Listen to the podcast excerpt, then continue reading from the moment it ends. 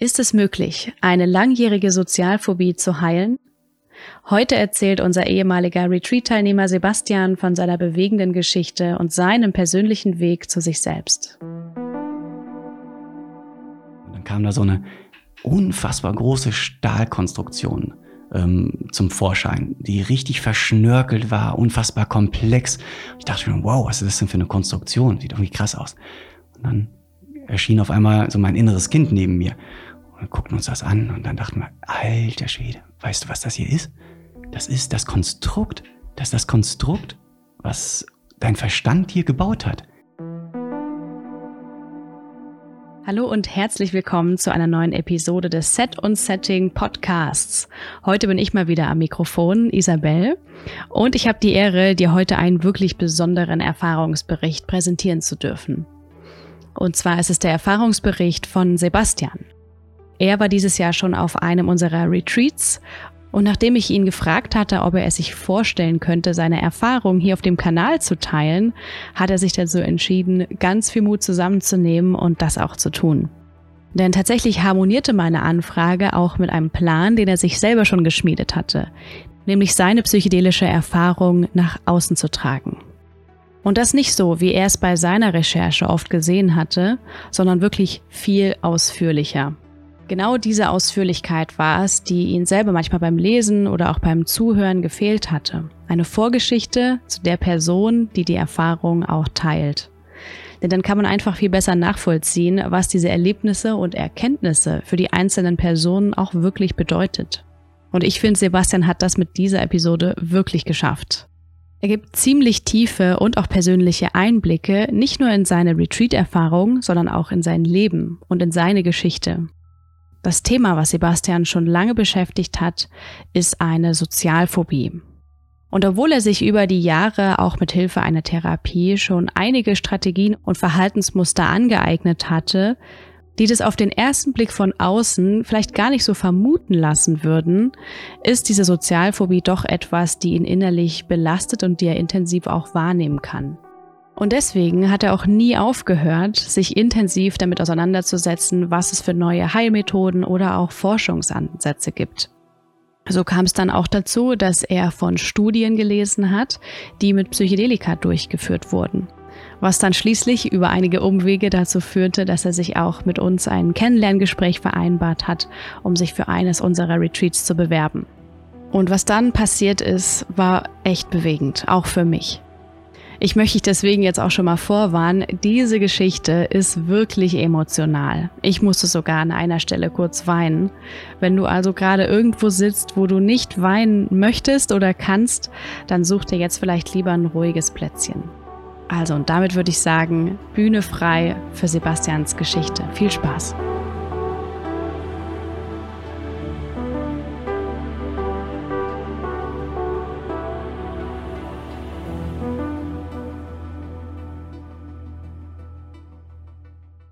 Ja, mein lieber Sebastian, mega schön erstmal, dass du hier bist. Vielen Dank, dass du dich jetzt schon zum zweiten Mal auf den Weg gemacht hast zu uns.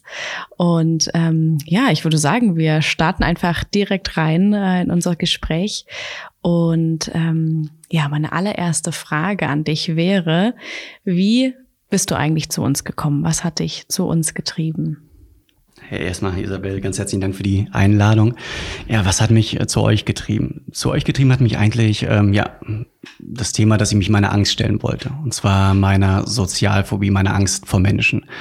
Ähm, das Thema ist mir bewusst geworden vor roundabout 15 Jahren. Ich war gerade mit dem Studium fertig, ähm, hatte angefangen in Bremen zu arbeiten bei einer Wirtschaftsprüfungsgesellschaft und äh, merkte auf einmal so im Büroalltag, irgendwas ist komisch. Ich traue mich hier irgendwie kaum aus meinem Büro raus. Ähm, selbst irgendwie aus dem, äh, wenn ich mir Kaffee holen möchte, ähm, aus der Küche ist das für mich auf einmal ein Hemmnis, weil ich Bammel habe, äh, die Kollegen zu treffen und äh, Bammel habe vor, vor Smalltalk. Und ähm, in allen Situationen, in denen ich dann mal mit den Kollegen äh, ins Gespräch gekommen bin, ähm, stand ich immer wie so ein ja, Dritter neben mir, habe mich ähm, analysiert, kontrolliert und komplett bewertet. Und ähm, es war halt wahnsinnig ähm, krampfhaft dann in, durch den Büroalltag äh, zu kommen. Und ich habe auch immer mehr gemerkt, wie ich mich ähm, aus diesen Situationen ähm, herausziehe, wie ich versuche, die zu vermeiden. wenn zum Beispiel dann äh, eine Firmenfeier anstand, hatte ich irgendeine passende Ausrede vor, parat, warum ich da nicht dabei sein konnte. Und irgendwie wurde diese Angst und diese Beklemmung immer, immer größer. Und ähm, das führte sogar so weit, dass es halt auch außerhalb vom Büroalltag äh, in meiner WG selbst ähm, dann passiert, dass ich dann mich auch da auf einmal aus meinem Zimmer nicht mehr getraut habe. Und ähm, das war jetzt keine WG mit irgendwelchen ähm, ja, Leuten, die, mit denen ich nur zusammen wohne, sondern das war eine WG mit meinen Freunden. Und äh, selbst da ähm, habe ich auf einmal dann ja diese Beklemmung gespürt und ich merkte irgendwann, okay, ich komme hier absolut nicht weiter, ich weiß nicht, was es ist, ähm, ich brauche Hilfe. Und dann ähm, habe ich entschieden, okay, ich gehe zu einer Thera Therapeutin. Ähm, und dort stellte sich dann halt relativ schnell heraus, okay, ich habe ganz einfach Angst und zwar Angst vor Menschen. Und was auch ziemlich schnell klar wurde, ist, dass diese Angst jetzt nicht erst äh, da ist, seitdem ich in Bremen bin, sondern die war schon sehr, sehr lange da. Die war im Studium schon da, die war auch in der Schule schon da. Mhm. Und auch so retrospektiv kam dann schnell raus, die erste Panikattacke hatte ich, äh, als ich 14 war. Es war mir gar nicht bewusst, dass es eine Panikattacke war in dem mhm. Moment. Irgendwas war halt nur komisch. Und ähm, was schon mal sehr geholfen hat in der Therapie, ist einfach diese Erkenntnis äh, zu haben, okay, ich habe eine Angst, das ähm, muss ich erstmal akzeptieren. Und allein dieses Erkennen und Akzeptieren ähm, hat schon mal so weit geführt, dass äh, der Büroalltag äh, viel erträglicher war, weil es nicht mehr das große Unbekannte war, mhm. was äh, da auf mich zugekommen ist, sondern ich konnte erstmal, das Ganze hatte einen Namen gehabt, Sozialphobie. Okay. Mhm. Ähm, das war also der, der erste Schritt. Und ähm, in der Therapie ging es dann darum, ähm, Techniken zu erlernen, Atemtechniken, progressive Muskelrelaktion, äh, Techniken, die mir geholfen haben, dann in Reaktion, in Situationen, wo einfach dann äh, die Panik mal größer wurde, mich wieder zu erden und runterzukommen. Und ähm, was natürlich auch in der Therapie dann das Thema ist, ist dann die ähm, Frage, woher kommt denn das Ganze? Mhm. Also der, der Gang in die Vergangenheit. Und da ist bei mir halt ziemlich schnell ähm, das Thema ähm, meiner Beziehung zu meinem Vater dann aufgeploppt, dass das halt ähm, vermutlich ein großer ausschlaggebender Punkt ist. Ähm, und nachdem ich dann die Therapie ähm, ja, das erste Mal abgeschlossen hatte in Bremen, als wir nicht mehr weiterkamen, ähm, ja, konnte ich eigentlich mein Leben soweit, auch im Büroalltag super weiterleben. Das funktionierte alles soweit. Und als ich dann nach Bielefeld gezogen bin, ähm, den Job gewechselt habe, habe ich dann auch nochmal ähm, dann andere Therapeuten aufgesucht, andere Ansätze ähm, verfolgt. Und das hat mir auch immer einen Benefit gebracht. Und ich konnte eigentlich mit meiner Angst wunderbar umgehen. Das funktionierte. Ähm, also ich konnte Mandantengespräche führen, ich konnte Präsentationen halten, es funktionierte alles, aber ich war trotzdem nie frei. Es war immer äh, eine Belastung und äh, ein täglicher Begleiter, diese Beklemmung. Und der Büroalltag hat eigentlich nie wirklich Spaß gemacht, mhm. weil es halt immer ähm, ja, wie so ein Minenfeld war. Und ähm, dadurch, dass ich aber alles probiert hatte, was an äh, Therapiemöglichkeiten vorhanden war, ähm, habe ich das soweit akzeptiert und habe aber trotzdem alle paar Jahre immer mal wieder recherchiert. Gibt es irgendwas Neues, was ich ausprobieren kann?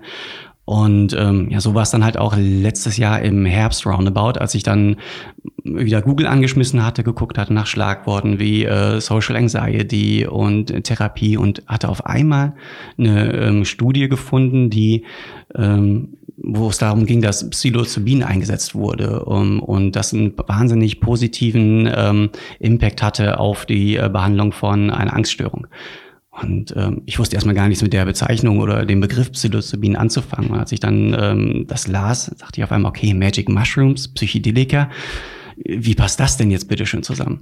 Denn ähm, die Erfahrung, die ich ähm, quasi mit Psychedelikern gemacht hatte, das war jetzt nichts, wo ich sagen würde, es ist jetzt geeignet, um im, in einem therapeutischen Kontext angewendet mhm. zu werden. Ich selber hatte, als ich 17, 18 war, selber zweimal Pilze genommen. Einmal auf einem Festival. Das war jetzt äh, keine tolle Erfahrung, jetzt auch kein Horrortrip, aber ähm, nichts, äh, woran ich gerne jetzt zurückdenke. Mhm. Ähm, und die zweite Erfahrung, da war ich mit einem Kumpel im Wald und wir haben das Wunder des Waldes entdeckt. Also wir waren äh, wie kleine Kinder. Das war so eine, ja, nicht in Worte zu fassende Erfahrung gewesen, aber auch so imposant, dass ich danach gesagt habe, okay, das das ist mir zu real, zu krass. Ich hatte das zwar als wahnsinnig schöne Erfahrung erlebt, aber wenn das mal umschlagen sollte in eine negative Erfahrung, in der Intensität, dann gnade dir Gott, da, da lässt er einfach die Finger von, das ist, das ist dir zu heiß. Und ähm, im Freundeskreis ging das Experimentieren halt munter weiter und auch in einer Form, wo ähm, null Rücksicht genommen wurde auf äh, Set, auf Setting, ähm, auf Dose, Dosierung nicht geachtet wurde, Mischkonsum, alles mhm. durcheinander genommen wurde und ähm, da einige Horrortrips durchlebt wurden und es auch so weit ging, dass ähm, einer gar nicht mehr zu seinem Selbst zurückgekehrt ist und ein ähm, anderer Kumpel tatsächlich drei Jahre ähm, seines Lebens gebraucht hat, um dann quasi wieder er selbst zu werden. Und das war das Bild, was ich von Drogen und insbesondere Psychedelika da mitgenommen hatte, wo ich dann dachte, okay, ich lese jetzt diese Studie, dass ein ähm, eine Universität einen Antrag gestellt hat, für erstmal überhaupt diese Studie durchzuführen. Eine Ethikkommission hat sich das angeguckt, gesagt, okay, ihr macht das, mhm. ihr kriegt das Go. Wie kann das sein? Was, was verstehe ich denn hier gerade nicht? Und ähm, ich, die Ergebnisse sprachen trotzdem für sich. Ich war wahnsinnig neugierig und wollte einfach mehr erfahren. Was irgendwas verstehe ich doch hier nicht. Irgendwas, was ist es denn? Und habe mich dann eingelesen in die Materie. Habe dann also das Buch von Michael Pollan, diese Standardliteratur, gelesen und ähm, auch ganz viele andere Studien mir angeschaut ähm, zur zur Angstthematik ähm, gibt es noch relativ wenig, was aber schon auf sehr, oder wo es sehr viele Studien zu gibt, sind die ganzen Themen wie Depression, ähm, PTSD, also posttraumatisches Stresssyndrom, ähm, und ähm, auch die Behandlung von Krebspatienten, die mit der Angst vor dem Tod ähm, quasi dann konfrontiert werden. Da gibt es auch wahnsinnig interessante Studien zu. Und ähm, diese Studien haben einfach ja, wahnsinnig hohe Erfolgsquoten und ähm, spiegeln auch immer ein relativ, oder was heißt ein relativ, also eine sehr, eine sehr sichere Umgebung wieder. Das heißt, es ist das Learning war, dass es halt ein himmelweiter Unterschied ist. Wie nutze ich Psychedelika? Nutze ich Psychedelika jetzt erstmal ohne auf Dosierung, ohne ähm, auf die Umgebung zu achten und um im Außen zu trippen und Entertainment äh, quasi zu genießen? Oder nutze ich äh, Psychedelika in einer komplett sicheren Umgebung, auch mit einer Vorbereitung, mit einer Nachbereitung, wo die Dosierung im Auge behalten wird und um ins Innere zu gehen, um mich quasi mit meinen Emotionen ähm, zu befassen. Mhm. Und wenn ich den zweiten Weg wähle, welche Risiken sehe ich dann noch? Was gibt's für negative Berichte von Retreats, von Therapien, ähm, wo es schiefgegangen ist, wo auf mhm. einmal dann äh, jemand hängen geblieben ist oder einen Horrortrip nicht verarbeiten konnte. Es gibt negative Trips, ganz klar, das gehört mit dazu. Ähm, aber es geht darum, diesen auch verarbeiten zu können. Und das mhm. ist auch möglich mit der richtigen Integration, mit dem richtigen Ansatz. Und ähm, da wurde dann, je mehr ich gelesen hatte, für mich immer mehr klar, okay, das ist für mich ein sicheres Instrument. Ich fühle mich total safe und ich kann das für mich anwenden. Und dann hatte ich halt irgendwann ja, mir die Frage gestellt, wie mache ich das denn?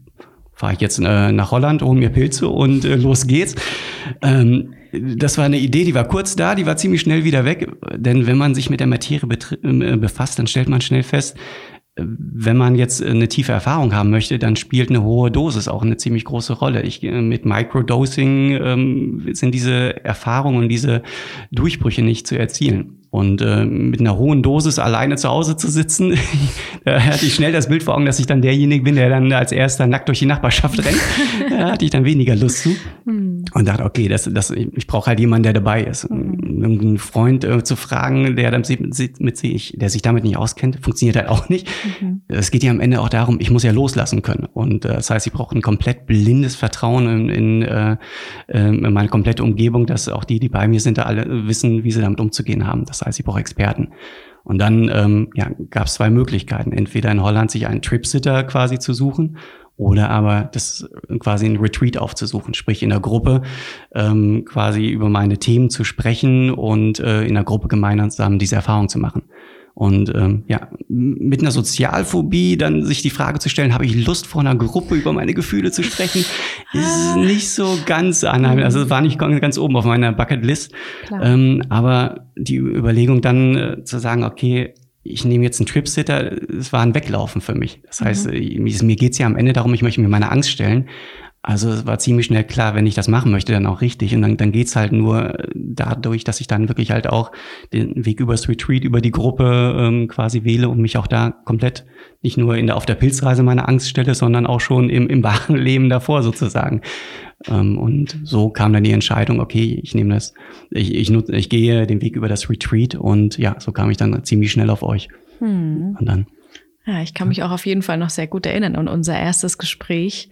Und ähm, das war ja auch so, dass es dann tatsächlich noch eine ganze Weile hin war, bis es letztendlich losging dann. Also die Entscheidung ähm, zu treffen, denke ich, war ja ein ganz wichtiger Schritt für dich sozusagen. Aber dann hatten wir die lange Wartezeit noch. Wie hast du die denn dann genutzt? Genau. Ähm die, ja, die Wartezeit, die, war für mich dadurch geprägt, erstmal ganz, ganz viele Podcasts zu hören, um zu schauen, ähm, wie kann ich denn am besten rangehen? Mit welchem Mindset, mit welcher Intention kann ich rangehen? Und ähm, es wurde halt durch die ganzen Erfahrungsberichte schnell klar ist, dass die Wahrscheinlichkeit, eine gute Erfahrung zu haben oder eine, die mich weiterbringt, ist umso höher, umso tiefer ich schon eigentlich meine Themen halt vorher kenne. Um, umso mehr ich mich selber mit meinen Schattenthemen, mit meinen Konflikten ähm, befasst habe. Und ähm, da war für mich ein super Einstieg. Ähm, einmal deine Empfehlung, als du von Breenie Brown äh, das mhm. Video äh, Vulnerability äh, empfohlen hattest.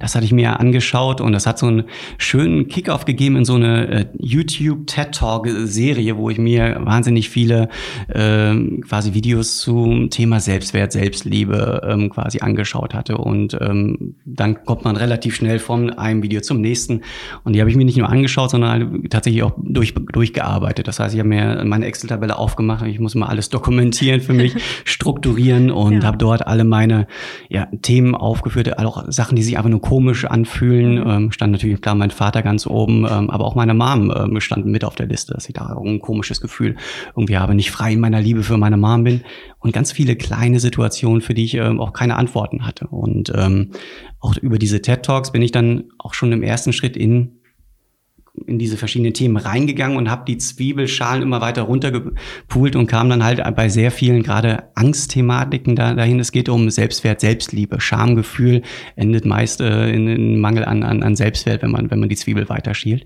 Und äh, da kam ich bei sehr sehr vielen Themen, die ich mir aufgeschrieben hatte, relativ äh, zügig zu.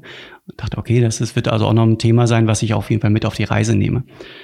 Und ähm, als ich dann auch diese Videos mir angeschaut hatte, bin ich auf ein Video gestolpert oder über ein Video gestolpert.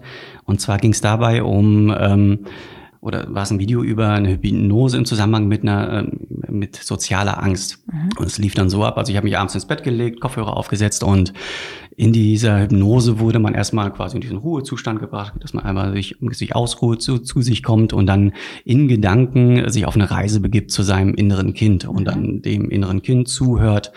Ähm, das Kind erzählt dann seine Schmerzen, man nimmt es in den Arm, tröstet es mit warmen Worten. Und das war etwas, was ich jetzt nicht zum ersten Mal gemacht hatte, sondern auch in der Therapie ist das eine, eine übliche Praxis sozusagen, um mit seinen Emotionen in Verbindung zu kommen. Ich habe das gemacht, hat sich auch nicht irgendwie anders angefühlt als sonst, auch nicht besser, nicht schlechter. Bin dann eingeschlafen und am nächsten Morgen saß ich am Rechner, habe angefangen zu arbeiten und kurz mal an den Vorabend gedacht und ähm, an meine Reise zu, zu meinem inneren Kind gedacht und an meinen Dad gedacht und dachte, hm, irgendwas ist komisch, irgendwie auf einmal kullerten die Tränen. Mhm. Dachte, was ist, was ist das denn? Was, warum bin ich denn jetzt so emotional beim Gedanken an meinen Dad? Und ähm, dann ähm, habe ich in dieses Gefühl reingefühlt und ähm, merkte, okay, das, was ist denn das für ein Gefühl? Das ist, das ist gar keine Wut. Und äh, da muss ich vielleicht einmal ausholen und kurz erläutern, was ist denn die Story ähm, quasi, warum ist denn da Wut beim Gedanken an meinen Vater? Mhm. Ähm, und zwar haben meine Eltern sich scheiden lassen. Ich war fünf Jahre alt und ähm, wir haben noch quasi fünf Jahre im selben Ort gewohnt. Ich habe bei meiner Mom gewohnt und ähm, das Verhältnis zu meinem Dad war eigentlich perfekt. Also es war für mich ein Superheld. Also auch die Scheidung war jetzt kein Thema, was mich irgendwie in meiner Beziehung zu meinem Dad irgendwo da aus der Bahn geworfen hatte. Das war für mich eigentlich gar nicht ähm, negativ wahrnehmbar. Ne? Ich habe ihn immer noch regelmäßig gesehen. Und als ich dann zehn war, äh, bin ich mit meiner Mutter umgezogen. Wir haben dann ähm, zweieinhalb Stunden weiter entfernt gewohnt. Und da änderte sich auf einmal alles. Und zwar ja, war es halt so, dass mein äh, Vater das erste Jahr das noch dreimal äh, hingekriegt hatte, mich zu sehen oder mich zu sich geholt hatte. Im nächsten Jahr nur noch zweimal und dann nur noch einmal und dann noch mal ein Jahr gar nicht. Mhm. Und ich habe es nicht verstanden, warum sehe ich meinen Vater nicht. Äh? Und er hat halt immer erzählt, dass es an meiner Mutter liegen würde. Und mit dem Geld ist es alles schwierig. Und ich habe ihm mal jedes Wort geglaubt und äh, ja, meine Wut auf meine Mutter projiziert. Und ähm, es hat halt ja, gedauert, bis ich 14, 15 war, dass ich dann äh, ja wach geworden bin. Und äh, das Wachwerden sah dann so aus, dass ich äh, meine Oma angerufen hatte, also die Mutter meines Vaters, die für mich auch eine Heilige war bis dahin. Das war halt meine Omi. Das war so ein total reines äh, Verhältnis zwischen Oma und Enkel, wie, wie man sich das einem vorstellt. Mhm. Sie nichts ahnt angerufen. Auf einmal war sie stinksauer auf mich und äh, hat mich da fast durchs Telefon gezogen und äh, sagte, das, was ich getan hätte, hätte noch kein Enkel seinem Vater ange angetan. Hätte da null Verständnis für. Ich dachte, was, worum geht's denn? Was, was ist denn hier überhaupt das Thema? Warum bist du so sauer? Und ähm, dann sagte sie, ja, du, du hast deinen Vater verklagt, das hätte noch keiner gewagt. Ich wusste überhaupt nicht, worum es geht. Und äh, sie hat dann das Gespräch abgebrochen, ich mit meiner Mutter gesprochen. Meine Mutter sagte, ja, er hat halt immer zu wenig Unterhalt gezahlt und dadurch ist er halt letztendlich dann über das Jugendamt dann auch zur Nachzahlung äh, dann ähm, ja verdonnert worden am Ende mhm. des Tages. Das geschieht im Namen des Kindes, aber wird natürlich, äh, da wird das 14, 15-jährige Kind nicht gefragt, äh, möchtest du das oder nicht? Und ähm, da habe ich meinen Vater angerufen und gefragt, warum er meiner Oma das äh, quasi in dieser Form erzählt. Und er sagte, das hätte sein Anwalt ihm so erzählt und er würde das nur wiedergeben. Und das klang schon nach so einer extremen Lüge. Und ich habe dann das Jugendamt angerufen, das Gericht angerufen und alle haben mir bestätigt, so läuft der Hase nicht, er kann sich da gern an uns wenden. Ich bin wieder auf meinen Vater zugegangen, aber ähm, er hat das einfach so stehen lassen. Und ähm, so ging dann das Verhältnis zu meiner Oma zu Brüche. Das, das war für mich so ein Wake-up-Call. Ich gemerkt habe, ey, der, hat, der hat mir gerade meine, meine Großmutter geklaut. Der hat und nicht, weil ich irgendwas falsch gemacht habe, sondern einfach, weil, weil er äh, so eine Lüge über mich erzählt hat und das auch nicht bereit ist klarzustellen.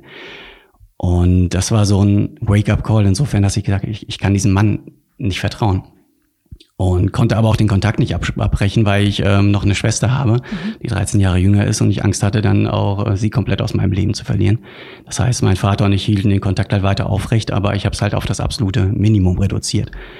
Und ähm, so ging das dann, bis ich ja mit dem Studium fertig war. Ich war quasi Anfang 20 und äh, ja, mein Vater und ich, wir haben uns vielleicht einmal im Jahr gesehen. Es war alles wahnsinnig oberflächlich, äh, wenig herzlich, sehr gekünstelt. Ich habe es ab und zu noch mal versucht, mich zu öffnen, aber es ging einfach nicht. Und äh, von seiner Seite kam aber auch nichts. Mhm. Und als ich dann mit dem Studium fertig war, ähm, hatte ich dann mich entschieden, ein Zweitstudium zu beginnen, was ich aber selber ähm, finanzieren würde. Davon hatte ich ihm nichts erzählt. Und er hatte bei mir gekriegt, dass ich ihn fragen würde, ob er mir quasi das Geld dafür zur Verfügung stellen würde. Und ähm, dann bekam ich auf einmal eine E-Mail von ihm, in der dann stand, ähm, hallo Sebastian, ich werde hier ähm, das Zweitstudium nicht bezahlen. Und ähm, obwohl ich nicht darum überhaupt gebeten hatte. Und er sagte, ja, außerdem hätte er immer das Gefühl gehabt, er, ich sei ein Kuckuckskind und er äh, zweifelt die Vaterschaft an. Und äh, möchte deswegen einen Vaterschaftstest haben, um auch ähm, erbrechtliche Angelegenheiten ähm, zu, zu klären.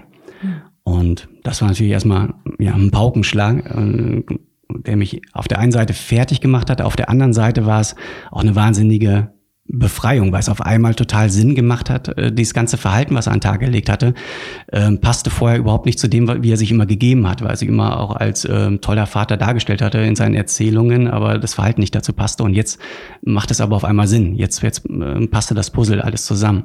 Und eine Erleichterung auch dahingehend, dass ich einfach sagen konnte, okay, jetzt muss, jetzt kann ich auch keinen Kontakt mehr aufrechterhalten. Ich muss nicht in diesen Zwang gehen, mich da irgendwie mit ihm noch äh, quasi austauschen. Und ähm, so ging dann ja das Verhältnis zu meinem Vater dann ähm, ja in die Brüche. Ich hatte ihm dann noch einmal einen Brief geschrieben, dass er seinen Vaterschaftstest gerne haben kann, aber dafür muss er mir dann 50 Fragen zu seinem Verhalten beantworten. Darauf hat er nie reagiert äh, und äh, dementsprechend ja war dann 15 Jahre lang Funkstille. Hm. Und ähm, eben gerade war ich stehen geblieben, ähm, dass ich auf einmal äh, bei dem, äh, bei der Hypnose oder nach der Hypnose das Gefühl, ein anderes Gefühl hatte äh, und nicht, nicht das Gefühl der Wut empfunden hatte, mhm. was ich davor die ganze Zeit gefühlt hatte, sondern ich hatte das Gefühl auf einmal der Liebe in mir. Mhm. Und das hat für mich gar keinen Sinn ergeben, weil für den Mann, der mir diese, dieses Leid zugefügt hat, Liebe zu empfinden, das, das passt also überhaupt nicht zusammen. Und ähm, bin erstmal davon ausgegangen, okay, das wird jetzt eine kurze Emotion sein, die einmal hochkocht, die geht bestimmt gleich wieder weg. Und habe halt ein bisschen abgewartet und ähm, ja viel nachgedacht in den Zeit, in den ja, zwei Wochen danach. Und das Gefühl ging aber nicht weg, das blieb. Und ähm, je mehr ich dann drüber nachgedacht hatte, ja, wurde für mich klarer, hey, ich, vielleicht muss ich meine Perspektive äh, zu diesem ganzen Thema irgendwie ändern. Und zwar hatte ich mir Gedanken gemacht, wo stehe ich denn heute eigentlich in meinem Leben? Ne, also ist mir immer ziemlich bewusst, dass ich wahnsinnig viel Glück in meinem Leben habe und auch sau zufrieden bin. Und ähm, jetzt, wenn ich eine Bestandsaufnahme mache, ich habe eine super tolle Frau, die coolsten Kids der Welt. Ähm, ich wohne im Paradies und auch jobtechnisch. Ich kann das machen, worauf ich Lust habe. Ich bin wahnsinnig frei und das war mir immer bewusst. Was ich mir aber nicht bewusst gemacht habe, ist die Frage äh, quasi, warum habe ich das Ganze denn? Und äh, da ist zum einen der Grund, dass ich wahnsinnig viel Glück hatte, zum anderen aber auch das Ding, dass ich mir immer den Arsch aufgerissen habe, dass ich immer ähm, gefeitet hatte und ähm, das Studium mich da durchgeprügelt hatte, den Steuerberater auch das erste Mal durchgefallen, im zweiten Anlauf das dann ähm, auch durchgepeitscht hatte und aufgeben war nie eine Option. Und äh, ich habe aber der Anreiz, mich durchzupeitschen, war halt immer der, dass ich Leistung bringen wollte. Also diese ganz klassische Muster von wegen Liebe durch Leistung äh, sich äh, erarbeiten müssen, hat mich immer vorangetrieben. Und es hat mich vorangetrieben wegen der Story mit meinem Dad. Und ich habe mir dann irgendwann die Frage gestellt, okay, wo wäre ich denn heute, wenn mein Dad ein richtiger Dad gewesen wäre? Wäre ich da, wo ich jetzt stehe? Ich, kon ich konnte irgendwie mir nicht vor Augen führen, dass ich da hätte landen können, wo ich jetzt stehe. Mhm. Und was mir noch viel wichtiger war, die Erkenntnis ist, dass ich überlegt habe, was für ein Dad bin ich denn für meine Kids? Ne, worauf achte ich bei meinen Kids? Und das, was mich wirklich Tag ein, Tag aus verfolgt, ist, dass die egal was passiert, immer wissen werden, dass sie bedingungslos geliebt werden. Ne? Das ist auch dieser, dieser sich selbst reflektieren, mache ich hier gerade alles richtig? Ich meine, ich werde wahnsinnig viel vergeigen bei meinen Kids, ähm, aber so ein paar Basics, äh, die werden halt immer wissen, ich werde äh, alles gegeben haben. Ich habe ich hab mich immer angestrengt sozusagen. Mhm. Und, und ich glaube, dieses Mindset habe ich zum großen Teil auch durch die Erfahrung mit meinem Dad. Und als ich mir das alles so vor Augen geführt hatte und dann überlegt habe, okay, was wäre es, wenn es anders gelaufen wäre, ich, ich glaube, ich hätte das alles nicht und glaube, meine Kids hätten nicht so einen Vater wie den, den sie jetzt haben. Es hat mich zu einem besseren Menschen gemacht, einem besseren Vater auf jeden Fall.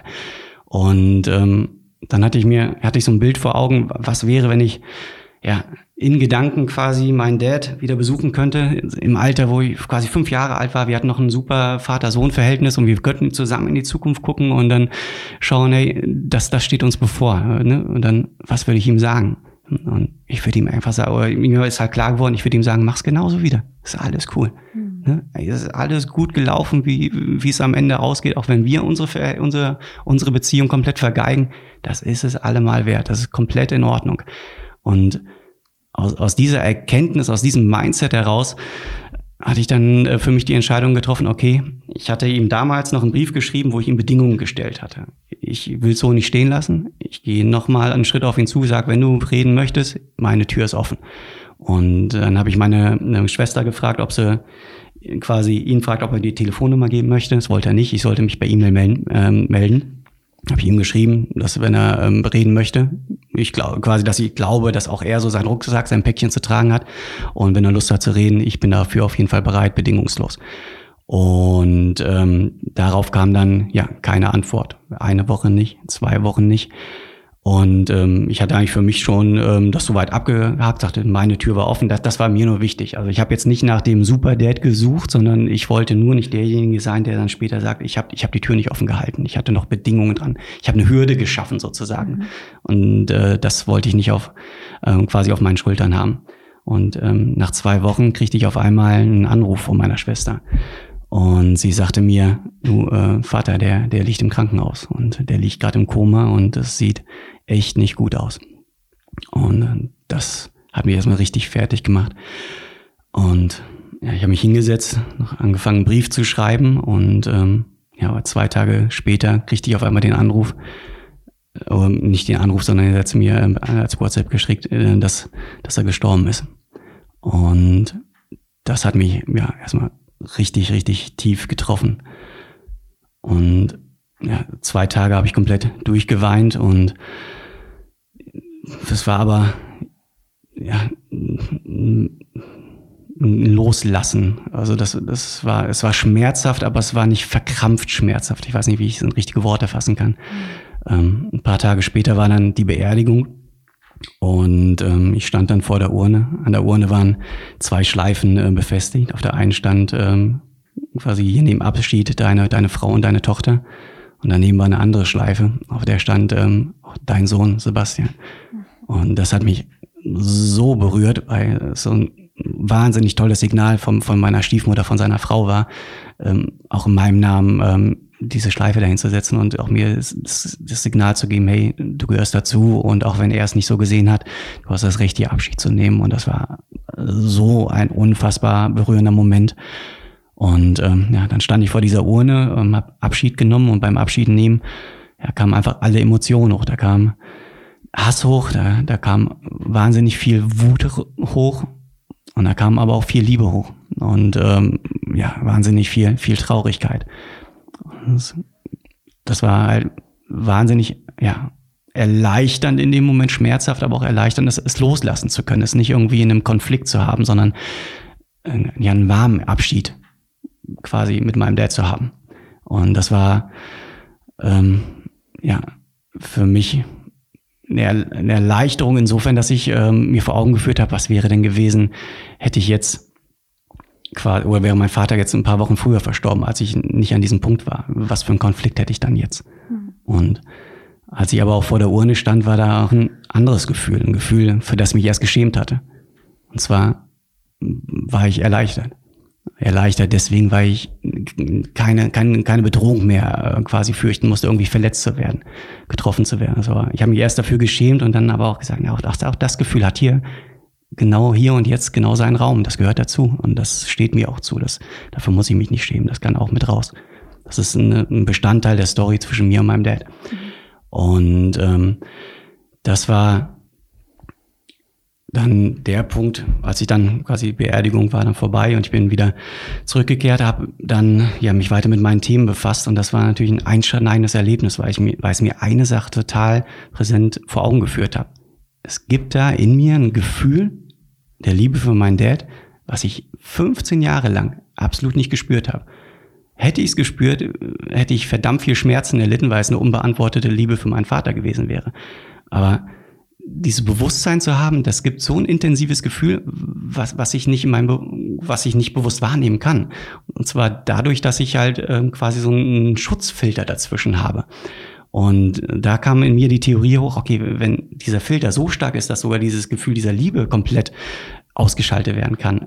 Was kann dieser Filter sonst noch machen? Ist, mhm. ist der Filter vielleicht das Problem dafür, dass der fehlerhaft ist, dass ich Angst vor Menschen habe, dass ich in diesem ähm, in, in quasi in dieser Sozialphobie sozusagen in diesem Vertrauensproblem bin? Und das war dann mein Ansatz, okay, was nehme ich denn mit als Intention ähm, für die Reise zu euch? Ich möchte meine Emotionen kennenlernen. Ich möchte wirklich den Verstand beiseite schieben und spüren, was darunter ist, ungefiltert und rein in der Hoffnung daraus dann neue Erkenntnisse zu gewinnen. Und das war ja für mich so der, der Kickoff. Wow. Also eine super intensive Vorbereitungszeit, beziehungsweise super intensive Sachen, die in der Zeit der Vorbereitung passiert sind. Ähm ja, und dann mit all den neuen Erkenntnissen und all den ähm, Intentionen hast du dich auf den Weg gemacht zu uns. Genau. Ähm, Genau, ich bin gestartet und ähm, ja, kam dann an. Die erste Nacht ähm, habe ich noch im Hotel verbracht. Auf dem Weg dahin habe ich schon äh, die quasi zwei von den anderen Retreat-Teilnehmern ähm, kennenlernen dürfen. Mhm. Und auch das Kennenlernen war so super, weil es einfach ja wahnsinnig offen war. Da ging es nicht darum, ähm, was für einen Job hast du, was machst du so, sondern es ging darum, warum bist du hier, mhm. was sind deine Struggles, was sind deine Gefühle, ähm, was, was, was geht in dir vor. Es war halt sofort wahnsinnig persönlich und ähm, das hat mir natürlich auch wahnsinnig geholfen, ähm, mich selber zu öffnen. Wir sind dann abends noch äh, essen gewesen, haben dann noch ein paar andere Teilnehmer schon im Vorfeld kennengelernt. Ähm, und auch da das genau das Gleiche. Wir sind alle wahnsinnig offen miteinander gewesen und äh, man fühlte sich halt sofort halt ja aufgenommen und ja, und ich musste auch keine, keine äh, Angst haben, sozusagen äh, irgendwo zu Schauspielern zu müssen. Mhm. Und am nächsten Tag haben wir uns dann alle auf den Weg gemacht zu euch und ähm, haben dann auch ja euch kennengelernt, äh, die anderen Teilnehmer kennengelernt und dann ging es los, das eigentliche Retreat. Und das, wovor ich eigentlich bei der Anmeldung am meisten Angst hatte, war so die erste Kennenlernrunde, wenn wir mhm. zusammensitzen und äh, ich dann auch so meine Story erzählen muss. Ich dachte, das wird so der, der, der große Struggle werden. Da, da kommt die Panik hoch und äh, den Moment werde ich hassen. Mhm. Ähm, und das war total faszinierend, weil ähm, da, als ich da saß und es ging drei um und ähm, quasi ich, es kam immer, die Einschläge kamen immer näher. Mhm. Ich war sau entspannt und auch in dem ähm, Vortrag, als ich dann über meine Story quasi ja oder mein, meine Geschichte, warum ich da bin, erzählt hatte, ich war ruhig. Ich, ich war nicht aufgeregt, äh, weder davor noch währenddessen. Und das ist normalerweise komplett anders. Und das war auch eine super schöne Erfahrung, das, das so erleben zu können. In einer Gruppe komplett frei und äh, locker erzählen zu können. Und das auch noch über ein pers persönliches Thema, bei dem mir da auch die Tränen kommen. Und es ist auch nicht in keinster Weise irgendwie was Schambehaftetes hatte. Also es war ein kompletter Safe Place, in dem ich mich total wohlgefühlt hatte, was ich vorher auch nie für möglich gehalten hätte, dass es irgendwie äh, auch in dieser Gruppenerfahrung irgendwie ja möglich ist, ähm, quasi sich so wohl zu fühlen. Das mhm. war richtig, mhm. richtig schön. Also war auch eine super Erkenntnis, ähm, auch die ich so von dem Retreat auch einfach mitnehme. Ja. Und ähm, dann ging's los. Am Nachmittag stand dann Breathwork auf dem Programm. Und ähm, ich, ich hatte so eine grobe Vorstellung vom Breathwork, hatte so ein bisschen auf holotropes Atmen gehofft, äh, hatte ich, weil ich davon auch schon so ein paar YouTube-Videos gesehen hatte und äh, auch in diesen Videos wird oftmals davon gesprochen, ja, man kann in den Trance-Zustand kommen, man kann auch ähm, ja tiefe Erfahrungen haben, aber so richtig ernst genommen habe ich es äh, bis dahin trotzdem nicht. Und das war so ein bisschen für mich immer noch so, okay, Breathwork, ein bisschen Vorgeplänkel vor dem eigentlichen Tag, also ein bisschen runterkommen, Meditation, einfach ein bisschen erden. Das, das mhm. war so meine Erwartungshaltung. Und als es dann hieß, okay, wir machen Breathwork und ja, wir machen auch holotropes Atmen, habe ich mich halt riesig gefreut, dass ich das auch mal kennenlernen kann.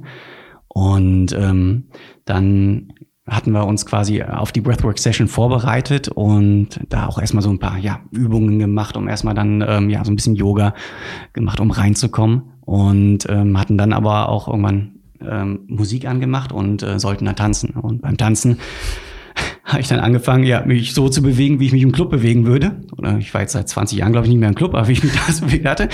Und äh, dann hieß es auf einmal, jetzt hört einfach auf, nachzudenken, lasst los und lasst euch einfach treiben. Und als ich das versucht habe, hatte, habe ich gemerkt, wie schwer mir das fällt, einfach den Kopf auszuschalten, den kleinen Mann, der mich da von oben beobachtet und sagt, du siehst gerade total doof aus, äh, den einfach mal auszuschalten. Weil es, es gibt nur den, der mich da beurteilt hat. Alle anderen haben ihr Ding gemacht und haben komplett Gas gegeben, losgelassen und äh, sich einfach treiben lassen. Nur ich äh, hatte da meine Diskussion mit meinem kleinen Männchen, der sie mich da die ganze Zeit meinte, analysieren zu müssen. Und das hat es mir auch nochmal so schön äh, vor Augen geführt, worum es hier geht, dass dieses Männchen da weg muss. Und ich, äh, das, das behindert meinen Zugang zu mir selbst so mhm. extrem. Das ist so eine Riesenmauer. Und das war ja eine, eine coole Übung, die mir so richtig schön ähm, ja, ins Gesicht geschmiert hatte, was, was, was hier gerade das Problem ist. Und ähm, dann ja, wir halt durch mit dem Thema und dann hieß es, okay, wir legen uns jetzt hin, auf alle auf unsere Matten und Musik geht an und wir fangen an mit der Atemtechnik. Ich war auch ziemlich schnell in diesem Trance-Zustand. Meine Hände haben angefangen zu verkrampfen.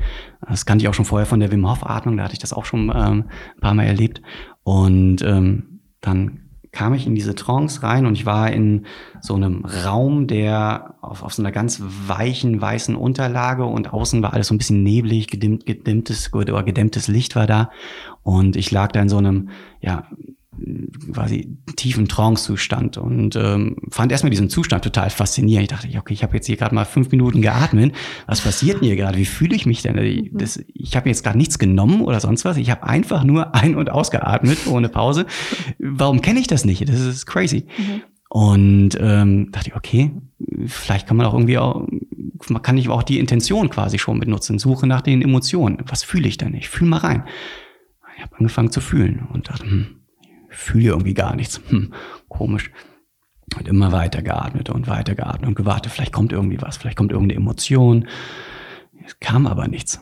Es ging, dauerte halt gefühlt, ich hatte kein Zeitgefühl richtig, also ich würde jetzt so von 10, 20, 30 Minuten verging. Und kam halt aber auch keine Emotion hoch, mhm. gar nichts, einfach nur Leere. Und ähm, irgendwann spürte ich dann die, äh, die Hände von, von unserem Guide dann quasi auf meiner Brust. Und das Faszinierende war, ich habe dann eine Energie gespürt. Man kommt sich, ich komme mir jetzt noch doof vor, wenn ich von Energie spreche, wenn äh, hätte ich mir selber vor äh, ein paar Monaten zugehört. Äh, ich denke, ai, ai, ai, was hat der denn, der denn geraucht? Und ich habe auch wirklich diese Schublade für Menschen immer gehabt, die dann von Energien gesprochen haben. Ich spüre da was, weil ich dachte, es ist so weit von mir entfernt, weil ich es auch mhm. nie wahrgenommen hatte. Ich wirklich meine Spinderschublade gehabt, abgestempelt. Und den Moment habe ich selber erlebt. Man spürt eine Energie, äh, gerade durch Berührung und auch in dem Raum durch das Atmen der anderen. Das ist was in der Luft, was man nicht in, in, in richtige Worte fassen kann, außer ähm, das Wort Energie zu nutzen. Und ähm, ich merkte aber, dass so diese Energie, die da äh, durch das Hand auf meine Brust legen kam, die passte nicht so richtig in, in das Setting. Das, das war gerade nicht das Richtige. Ähm, also hat sie dann die Hand wieder weggenommen. Ich habe weiter geatmet und gefühlt, warum, warum kommt denn da keine Emotion? Warum spüre ich denn verdammt nochmal nichts?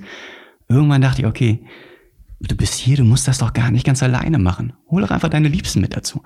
Und dann ähm, stand auf einmal meine Frau und meine beiden Kids da am Rand und äh, mein Sohnemann, der ist vier Jahre alt, der kam sofort auf mich zugesprungen oder zugerannt, hat sich dann auf meinen Bauch geworfen und den habe ich in den Arm geschlossen und in dem Moment ist ja so eine, ja, wie so ein Elektroschock durch mich durchgeschossen. Und so eine Energie, so eine Liebe in mir frei geworden, die ich in dem Moment hatte, als ich damals, als er geboren wurde, das, den allerersten Schrei von ihm gehört hatte. Mhm. Also eine Emotion, die komplett durch Mark und Bein ging. Ich dachte, was erlebe ich hier gerade? Ich habe einfach nur festgehalten und es schossen einfach nur so Tränen irgendwie aus meinen Augen vor Glück. Und ich habe so, so eine Liebe und so eine Freude empfunden. Und ich dachte, was, was, was ist hier denn gerade los? Und ich habe das so gefeiert, diese, diesen Moment mit meinem Sohn. Und als ich ein bisschen wieder zur Ruhe kam, war mein Töchterchen noch am Rand. Und ich sagte, ey, Kleines, komm zu mir. Und sie hat sich nicht getraut. Und äh, sie ist sechs Jahre alt und äh, ist auch so ein bisschen zurückhaltender. Und irgendwann kam sie dann zu mir, hat sich auch auf meine Brust gelegt, hat den Kopf aber quasi von mir weg gehabt, war erstmal so in sich versunken und konnte noch nicht loslassen. Was, was ist das hier für ein komischer Ort? Und äh, irgendwann kam sie aber runter, hat dann auch den, den Kopf zu mir auf die andere Seite gelegt. Und äh, da kam dann auch so diese, diese Riesenemotion, die ich bei ihrer Geburt hatte. Und diese, diese Riesenliebe, dieses, ja, quasi übermannende. Und das, also so ein großartiges Gefühl, irgendwie dann meine, meine beiden Kids irgendwie bei mir zu haben. Und das erleben zu können. Und das war etwas, wo ich dachte, okay, das sind so die, die Emotionen, die ich bei der Geburt damals hatte, das erlebt man einmal und dann ähm, ist, ist es nicht mehr so intensiv vorhanden, das mhm. ist nicht mehr spürbar. Und das aber festzustellen, ey, das steckt noch in uns, diese Emotionen, die sind nicht weg, wir haben nicht mehr denselben Zugriff, aber die sind vorhanden. Wie verrückt ist das denn? Und warum wusste ich davon nichts? Und ähm, dann ja, aber als nächstes meine Frau am Rand. Meine Frau sagt auch, hey, ist schön, dass ihr da euren Ort habt, aber das ist nicht so mein Tanzbereich. Äh, das ist nicht so mein Thema. Ich sag, jetzt, Baby, komm, komm, komm zu mir, ne? Komm her, lass los. Und dann irgendwann hat sie sich einen Ruck gegeben, hat sich auch auf meinen Bauch gelegt und lag dann da und ich habe genau gemerkt, also sie ist nicht da. Sie ist zwar anwesend, aber sie in Gedanken äh, sie quasi bei ihren Themen ähm, irgendwo in der Zukunft, macht sich Gedanken und Sorgen. Und ich, lass los, lass es einfach los. Und das hat echt lange gedauert, aber irgendwann hat sie einfach losgelassen und war, war richtig bei mir. Und auch in dem Moment habe ich diese Ursprungsliebe für meine Frau einfach wahrnehmen können. Und das war, glaube ich, der, der, der zehnte Liter Wasser, der da irgendwie aus, aus meinen, meinen Augen quasi getränt ist. Und es war so ein hammertolles Gefühl, diese, diese Verbundenheit mit, mit meiner Frau zu spüren. Und dann stand als nächstes meine Mom auch, auch am Rand. Ich sage, hey Mom, komm zu uns. Und auch meine Mom war genau das Gleiche. Nee, nee, das macht ihr mal euer Ding. Ich bin hier draußen besser aufgehoben. Mhm. So, nee, Mom, du kommst jetzt hierher. Mhm. Und dann war meine Mom da, ich habe sie in den Arm genommen und das Krasse war, ich hatte die, die freie Liebe für meine Mom empfinden können. Und das war etwas, was ich total vermisst hatte, weil ich hatte vorher schon erzählt, meine Mom stand auch wieder auch am Anfang auf meiner Liste mit Themen, die irgendwie komisch sind. Weil meine Mom immer für mich da war. Ich habe nichts, was ich irgendwie meiner Mom sagen kann, das, das, das hast du irgendwie falsch gemacht. Äh, kein Vorwurf, aber trotzdem bin ich nicht frei gewesen in meiner Liebe für meine Mom. Und ich konnte es aber gar nicht verorten. Was, was ist denn das? Was hemmt mich denn da so? Und in dem Moment das frei erleben zu können und wieder spüren zu können, was ich so lange vermisst hatte, hat mir ganz genau irgendwie vor Augen geführt, das, was mich gehemmt hat, ist auch nichts, was ich bei meiner Mom suchen muss, sondern was ich einfach nur bei mir suchen muss. Ich habe einfach das, dieses Distanzierungsgefühl, was ich einmal, als ich sie schuldig gemacht habe dafür, dass mein Vater nicht mit, mich nicht besucht, da waren wir distanziert und dann das Klassische in der Pubertät, wenn man seinen Weg geht danach bin ich nie wieder richtig in diese Urliebe zurückgekehrt. Mhm. Ich habe das irgendwann noch mit mir mitgeschleppt, ohne, ohne dass es irgendwie einen Grund hat, ohne dass es äh, irgendwie Sinn machen würde. Mhm. Und das, das loslassen zu können, das, das war ein richtig, richtig schönes Gefühl, wirklich auch meine Mom so nah bei mir zu spüren. Und das war richtig, richtig tolle Erfahrung. Und das war so die erste Welle im, in dieser holotropen Reise. Und dann ging das Ganze so ein bisschen runter und ich konnte sacken lassen. Ich dachte, hey, what the fuck, was habe ich denn hier gerade erlebt? Bin ich hier und, gelandet. Genau. Und dann kam, kam eine zweite Welle. Ich war immer noch in den Raum mit meinen Liebsten. Und ähm, das Krasse war, wie sich meine Erfahrung immer gekoppelt hat an die Musik, die wir gerade gehört hatten. Weil dann ähm, kam auch eine traurigere, traurigere Sequenz und ich hatte auf einmal meine Liebsten bei mir und äh, wir sind zusammen irgendwie in den Schmerz von allen gegangen, der da war. Und gerade bei meiner Oma, die irgendwie in der Nachkriegszeit ne, ne, den Horror einer, einer Kindheit erleben musste, irgendwie mit ihr zusammen, die habe ich dann die, die, die, die Tränen ihres Schmerzes dann äh, quasi losgelassen. Und äh, das auch bei meiner, äh, bei meiner Mom, bei meiner Frau dann den Schmerz von, von meinen Liebsten dann äh, gespürt und ähm, zusammen losgelassen. Das war auch ein wahnsinniges, ja, befreiendes und verbindendes Gefühl, was es irgendwie gebracht hatte. Und dann klang damit dann die, die holotrope Reise aus. Und das war danach wirklich absolut mindblowing, das mal so sacken zu lassen. Was ist denn hier tatsächlich gerade passiert? Und ich dachte, okay, jetzt hatte ich hier so eine komische Erfahrung. Was denken denn die anderen gleich von mir, wenn ich das jetzt hier in der Runde erzähle, was ich erlebt habe? Denn ähm, es war jetzt nicht das, äh, was ich so erwartet hätte. Und dann fingen auf einmal alle an, ihre Storys zu erzählen. Und erstmal von uns acht waren acht in dieser tiefen Trance. Jeder war da. Und sieben von uns acht hatten ein krasses Learning gehabt, eine krasse Erfahrung gehabt in der Tiefe. Und ähm, sogar bei, ich glaube, zwei oder drei so tief, dass die, die zweite Reise, die Pilzerfahrung dann in der Retrospektive tatsächlich deren Fazit war, okay, Pilzreise war auch schön, aber das eigentliche Learning hatte ich beim holotropen Atmen. Ne? Und das ist total faszinierend, äh, das, das so zu erleben. Und ähm, ja, dann haben wir abends gegessen.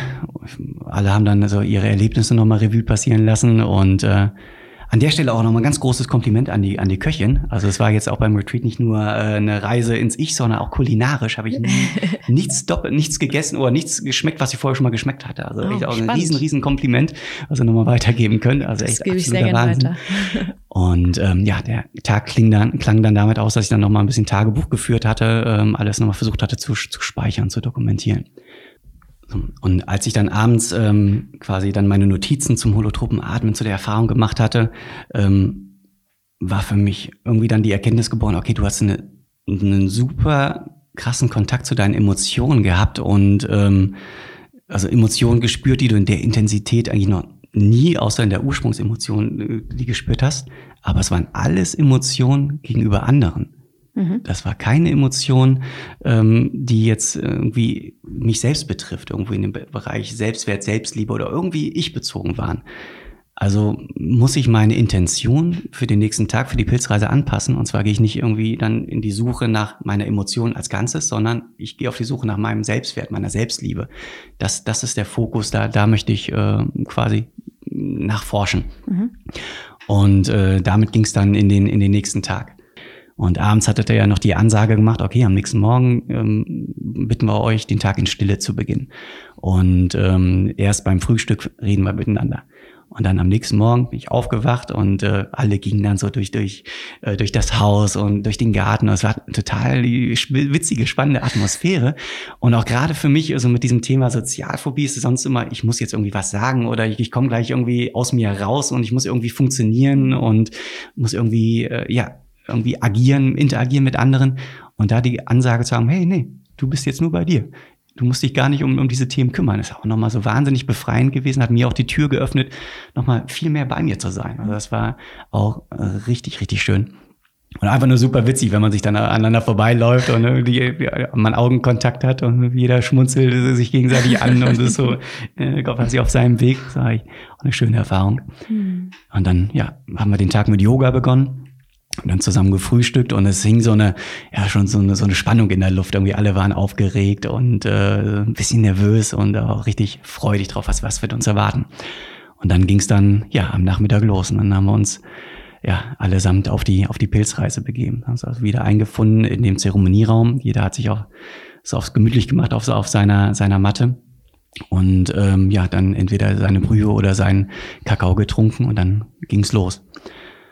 Und ja, die Pilzreise. Die Pilzreise begann damit, dass ich ja erstmal Visuals hatte. Also nach 10, 15 Minuten gefühlt ging es los, dass ich wilde Bilder gesehen habe, alles so ein bisschen ägyptisch vom Flair her angehaucht in man muss sich das so vorstellen, dass es so eine riesengroße Leinwand ist, die total überladen ist mit ähm, tausend kleinen Einzelbildchen, die man überhaupt nicht ähm, greifen kann, ähm, die auch komplett in, in, Bewegung sind. Das heißt, man kann dieses Bild nie auf sich wirken lassen, sondern es verändert sich konstant. Und äh, das war auch total beeindruckend und äh, spannend, so die ersten 20 Minuten. Da habe ich das echt gefeiert, dachte, oh, das ist super cool anzuschauen. Aber nach 20 Minuten wurde das auch echt anstrengend, weil man so nie dieses Bild mal auf sich wirken lässt. Haltet das doch einfach mal an. Ich möchte, möchte, möchte, möchte mir auch mal was anschauen. Das funktioniert halt nicht. Und äh, ihr hatte noch gesagt, wenn er jetzt in die Reise geht, geht nicht sofort mit eurer Intention da rein, sondern lasst erst laufen und immer beachten, äh, Trust and Surrender, also ne, loslassen, laufen lassen und nicht irgendwie was erzwingen. Und deswegen habe ich mir gedacht, okay, laufen lassen, mal gucken, was passiert. Und dann jagte halt ähm, ein Bild das nächste und ähm, in der Endlosschleife. Aber so tat sich erstmal nichts weiter. Und ich dachte die ganze Zeit, jetzt werd nicht ungeduldig, warte einfach weiter ab.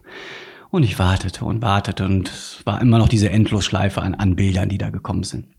Und irgendwann dachte ich, okay, jetzt, jetzt kann ich schon mal ein bisschen nachforschen. Und ähm, erstmal habe ich dann gedacht, okay, guck mal, was du fühlst. Was kommt denn da irgendwie an, an Emotionen? Und ich habe da reingespürt. Und wie beim Holotropen, nichts, gar nichts. Und gewartet, gewartet, es passiert nichts, okay. Kann ich es irgendwie, ja, kann ich irgendwo hinfühlen? Ich habe an meine Mom gedacht, an meinen Vater gedacht.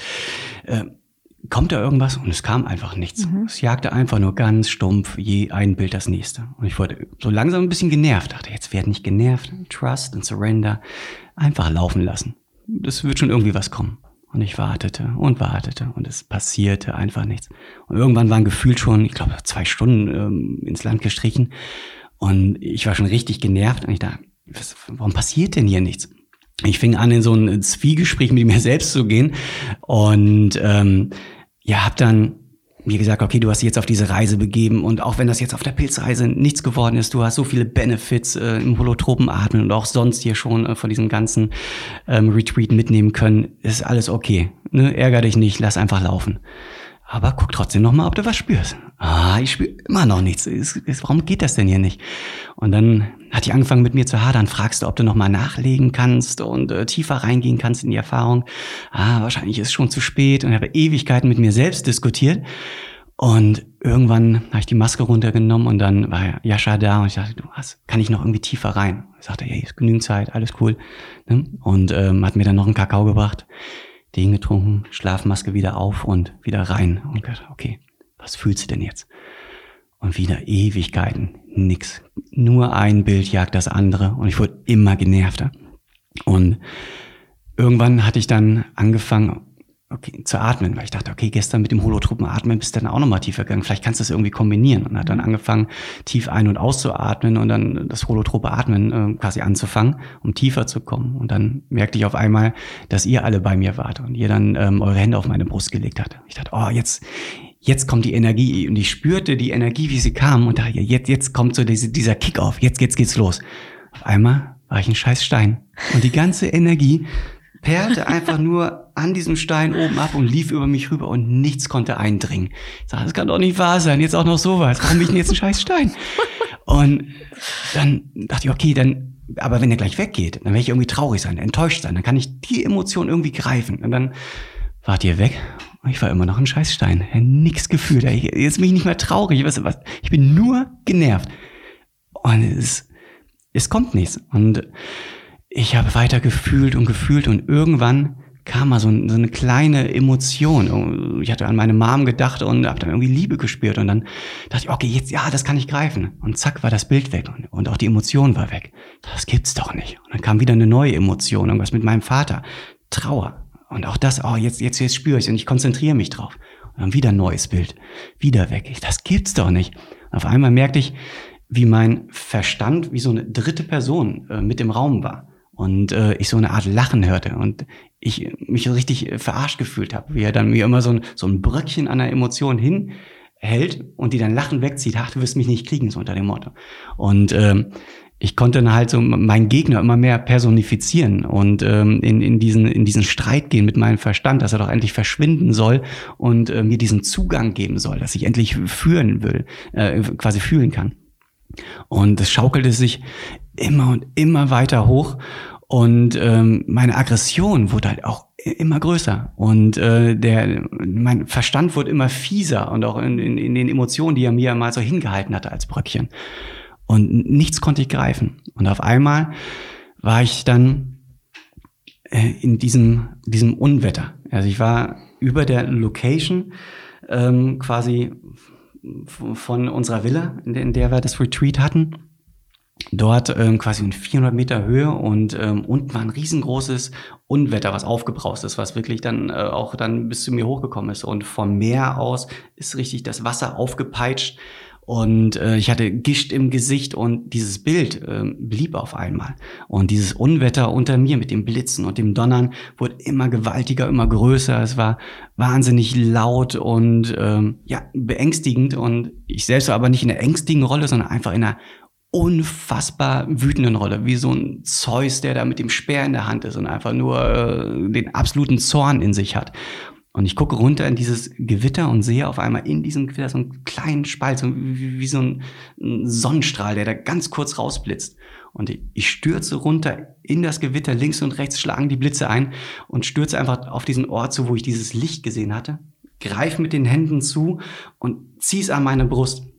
Und in dem Moment durchflutet mich so eine Energie und ich wusste genau, was ich da gerade an meine Brust halte, was ich da gerade rausgeholt habe aus dem Sturm. Und zwar mein inneres Kind, meine Selbstliebe, die ich wie, wie so ein Ball in, in, in den Händen hielt und ganz fest an mich drückte und das einfach nur schrie, du hast, du hast immer nach mir gesucht und total aufgelöst war und ich schrie einfach nur, ich, ich gehe bis ans Ende der scheiß Welt für dich und das war so ein absolutes ja, Wiedersehen, äh, die Freude, die uns da einfach übermannt hat. Und das war so zwei, drei Sekunden, hielt das so an, diese, diese überschwängliche Freude. Ich habe ich hab das, was ich immer gesucht hatte, endlich in den Armen gefunden. Und auf einmal, nach kurzer Zeit oder nach diesen paar Sekunden, riss dieser Sturm mir diese, dieses innere Kind wieder aus den Händen. Und es wurde diese Riesenverzweiflung in mir groß. Und nein, ich hatte es doch gerade erst gefunden, warum ist es jetzt weg? Ist es, ist es jetzt für immer weg? Kann doch nicht sein. Das war, und diese Verzweiflung wurde gerade immer und immer größer. Und dann merkte ich auf einmal so an meinem Handgelenk, da ist irgendwie wie so ein Armband und da ist ein Seil dran. Und das geht runter in diesen Sturm, da wo, wo mein inneres Kind drin verschwunden ist. Ich merkte auf einmal, da ist eine Verbindung, ich spüre was.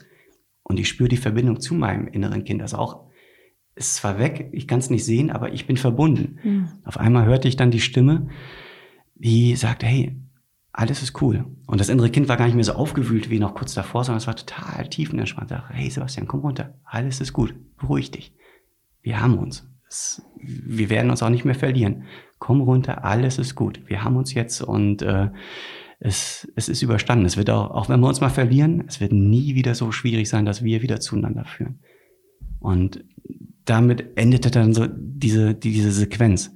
Ich lag da, ich dachte, was war das denn dir? Das, ich habe gerade mein, mein inneres Kind, mein, meine, mein Selbstwert, meine Selbstliebe irgendwie in den Arm gehalten und sowas von intensiv gespürt. Also wie, wie krass war das denn? Ich lag da, ich war fix und fertig, war auch körperlich so anstrengend gewesen, war schweißgebadet und äh, ja, einfach so happy über, über diese Erfahrung und äh, hab's dann erstmal sacken lassen und äh, ja, dachte, okay, boah, das, da, das kann, da kannst du jetzt richtig was von, von mitnehmen. Und ich merke dann aber, ich bin noch richtig auf Sendung, richtig am Trippen. Du, du lehnst dich jetzt zurück und ja, genieß, genieß die Shows unter dem Motto. Und auf einmal wollte, wollte mich gerade entspannen, kam so dieser kleine äh, Mann in mir irgendwie dann zu Wort und sagte, ja, ja, ganz nett, dass du jetzt deinen dein Selbstwert gefunden hast. Aber ah, du hast ja irgendwie eine Theorie vorher gehabt, irgendwie auch mit der Sozialphobie. War meine Theorie, ich musste in meinem inneren Kind gehen, das muss irgendwie verletzt sein und ich musste es trösten und heilen und damit könnte ich vielleicht die Sozialphobie irgendwie dann äh, auch in den Griff kriegen. Aber das innere Kind, was du gerade gesehen hattest, ey, dem ging's blenden. Das hatte nicht einen Kratzer. Das, das ist total heile gewesen. Und irgendwie diese, diese Theorie, die du ja zusammengeschustert hast, irgendwie, passt irgendwie nicht. Willst du jetzt wirklich dich hier hinlegen und irgendwie ein paar Bildchen genießen oder willst du nochmal irgendwie dich mit dem Thema befassen? Und ich dachte auch, nö. Ah, ich kann jetzt auch schlecht zu meiner Frau gehen zu Hause, du, ich muss noch mal los, ich bin noch nicht fertig mit meiner Reise. Denn dann muss ich das auch jetzt hier irgendwie dann äh, den Weg zu Ende gehen oder weitergehen. Und dann, okay, dann raff ich mich hier noch mal zusammen. Und ähm, bin dann halt äh, in die, quasi wieder auf die Suche gegangen. Überlegen, wie, wie, wie gehe ich denn das jetzt an? Wie komme ich jetzt einen Schritt weiter? Und äh, was ich mir vor Augen geführt habe, war ja unsere Gruppe beim Retreat. Ich war in der Gruppe so, konnte mich so gut öffnen und habe mich so wahnsinnig verbunden gefühlt, aber es gab auch immer wieder Momente, wo ich nicht connecten konnte, wo ich, wo ich mich fremd gefühlt hatte. Und ich dachte, okay, genau in diese Momente spürst du jetzt mal rein, was, was, was ist denn das da? Und ähm, in dieses Gefühl, als ich mich da rein, reingefühlt hatte, kam auf einmal das Thema, okay, Vertrauen. Es gibt Momente, da vertraust du denen einfach nicht. Und äh, deswegen äh, connectest du nicht, das hat nichts mit den anderen zu tun, sondern du öffnest dich nicht und vertraust denen nicht. Und warum vertraust du denen nicht? Und als ich mir die Frage gestellt hatte, wurde es auf einmal richtig, richtig düster. Ich war dann in der, in der Runde mit allen anderen Teilnehmern quasi, äh, mit unserer Gruppe im Retreat. Ich guckte so jedem in die Augen und aus meinem Körper wich jegliche Empathie. Komplett. Ich war, habe alle angeguckt und es war mir jeder einzelne absolut scheißegal. Und das war spooky, das auch in der Runde so zu teilen.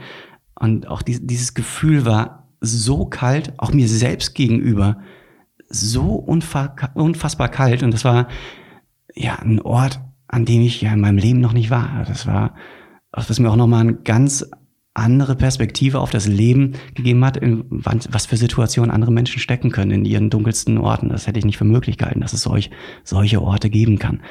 Und ähm, dann war ich in diesem Ort, aber es gab auch kein Learning, nicht zu entdecken. Es war einfach nur ein richtig beschissener Ort. Und ich dachte dann, okay, wenn du jetzt schon hier bist, dann kannst du dann auch irgendwie dir mal angucken, wie sich Todzeit anfühlt. Was halt auch so auf psychedelischen Reisen dann auch äh, manchmal als, als Reise dann angegangen wird. Und dachte, okay, dann guckst du mal nach, nach dem Thema Tod. Und dann gab es einen Szeneriewechsel und ich war auf einmal in so einem, ja, in so einer riesengroßen oder auf so einem riesengroßen Platz. Alles war super weiß und neblig. Und ich merkte, okay, das hat jetzt gerade nichts mit Tod zu tun. Das ist irgendwie was anderes. Und ich guckte so nach oben und der Nebel, der, der lichtete sich so langsam. Und dann kam da so eine unfassbar große Stahlkonstruktion ähm, zum Vorschein, die richtig verschnörkelt war, unfassbar komplex. Ich dachte mir, wow, was ist das denn für eine Konstruktion? Sieht irgendwie krass aus. Und dann erschien auf einmal so mein inneres Kind neben mir. Und wir guckten uns das an und dann dachten wir, alter Schwede, weißt du, was das hier ist? Das ist das Konstrukt, das ist das Konstrukt, was dein Verstand hier gebaut hat. Das sehen wir hier gerade vor uns. Wir guckten so genauer hin, dachten, wo ich eben noch dachte, boah, es ist schon beeindruckend, guckte ich genauer hin, dachte, alles so irgendwie zusammengeschweißt, mehr schlecht als recht, also irgendwie echt auch dilettantisch und ein inneres Ich und, und ich, wir guckten uns irgendwie an, dachten, boah, das ist echt, echt schlecht, was wir, was wir hier so vor uns haben. Und äh, guckten uns an, dachten, du weißt, was hier zu tun ist, ganz klar.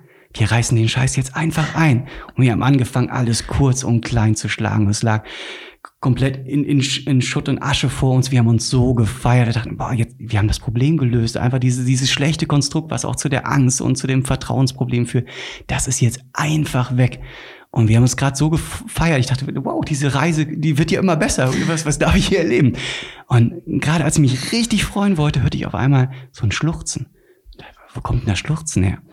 Und da kauerte auf einmal mein Verstand und war, ähm, kauerte am Boden und war total fertig mit der Welt. Und sagte, boah, es tut mir so leid. Ich, das, was ich irgendwie mein Leben lang aufbauen wollte, irgendwie, dass es, dass es so scheiße ist, das wollte ich überhaupt nicht. Ich habe irgendwie mein Bestes gegeben, aber, und in dem Moment merkten mein inneres Kind und ich, wow, Moment mal, was haben wir eigentlich gerade getan? Das, was unser Verstand hier aufgebaut hatte, das, das war nicht scheiße. Und ähm, dann ist uns auch erst klar geworden, Moment mal, wie ist denn das überhaupt zu werden? Das, was diese Konstruktion geschafft hat, war, dass ich 15 Jahre lang den Schmerz des nicht geliebt werdens von meinem Dad nicht gespürt habe. Du hast mich so geil beschützt und so perfekt beschützt. Und ja, mein Verstand, der, der wollte es nicht wahr und sagt, nee, trotzdem ist alles Mist, ich habe trotzdem versagt. Und mir kam dann dieses Bild vor Augen, das, was du getan hast, ist, vergleich das mal mit, mit dieser Landung auf dem Hudson River damals. What are the odds? Wie wahrscheinlich ist das, die, den Vogel da zu landen und da nicht irgendwie komplett den Crash hinzulegen, hinzulegen und alle gehen drauf? Wie wahrscheinlich ist das? Und wie wahrscheinlich ist das, dass ich heute an dem Punkt bin in meinem Leben, so happy bin, wie ich bin, das ist nur möglich gewesen durch diese Konstruktion. Und die ist so geil gewesen. Und das, was ich jetzt noch habe, die Sozialphobie, das, das ist in Ordnung. Und das, was mir auch in dem Moment total klar geworden ist, das wird nicht weggehen. Hm. Das wird immer bleiben. Das, das ist mein Thema. Das ist aber auch kein großes Thema, sondern das ist eine Folge dessen, was ich erlebt habe. Und das ist auch total in Ordnung, weil es halt gemessen an meinem Leben so ein kleiner Kratzer ist. Ich habe es irgendwie verglichen mit so einem Wal, da ist mal ein Schiff drüber gefahren mit einer Schiffsschraube, so ist ein Kratzer drauf. Und der juckt mal, das ist mal unangenehm, aber dieser Kratzer hält den Wal nicht auf seiner Reise irgendwie durchs Meer auf. Der, der geht seinen Weg, es ist alles safe. Und mit, mit diesem Bild bin ich dann ja da rausgegangen und mit diesem auch dieser Anerkenntnis für meinen Verstand. Was ich vorher immer hatte in meinem Leben, war, dass ich mich dafür immer gebasht habe, von wegen diese Angst zu empfinden und äh, ja mich immer ja mir selber Vorwürfe gemacht. Und das war auch dieses dieses Respekt zollen meinem Verstand gegenüber war so ein richtig schönes Bild, was ich was ich da noch mitnehmen konnte. Und das war ja dann die die zweite Welle auf auf meiner Pilzreise. Ich dachte, das, was was darf ich hier erleben? Das ist unfassbar, was was ich hier an an, an Learnings mitnehmen kann. Und ja, damit war es dann immer noch nicht vorbei, ähm, weil ich dann ja nach, noch immer noch da lag dachte irgendwie, ja, ich bin immer noch gut auf Sendung. Ich gehe einfach mal zu meinem Vater. Und dann ja, sah ich auf einmal meinen mein, mein Dad da und ja, bin zu ihm gegangen, habe ihn im Arm genommen und einfach ja mit ihm zusammen geweint. Und es waren nicht meine Tränen, die wir da losgelassen haben, sondern sondern seine Tränen.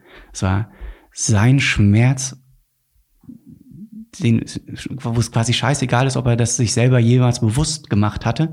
Aber wenn ich mich in die Situation von ihm versetze und mir würde bewusst werden, was ich meinem Sohn angetan hätte, diesen Schmerz habe ich mit ihm zusammen da losgelassen, also sein, seinen Täterschmerz losgelassen.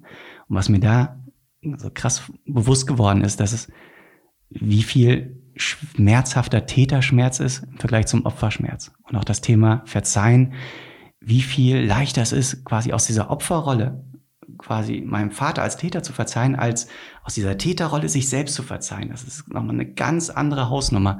Und auch dieses Learning, was bedeutet eigentlich verzeihen?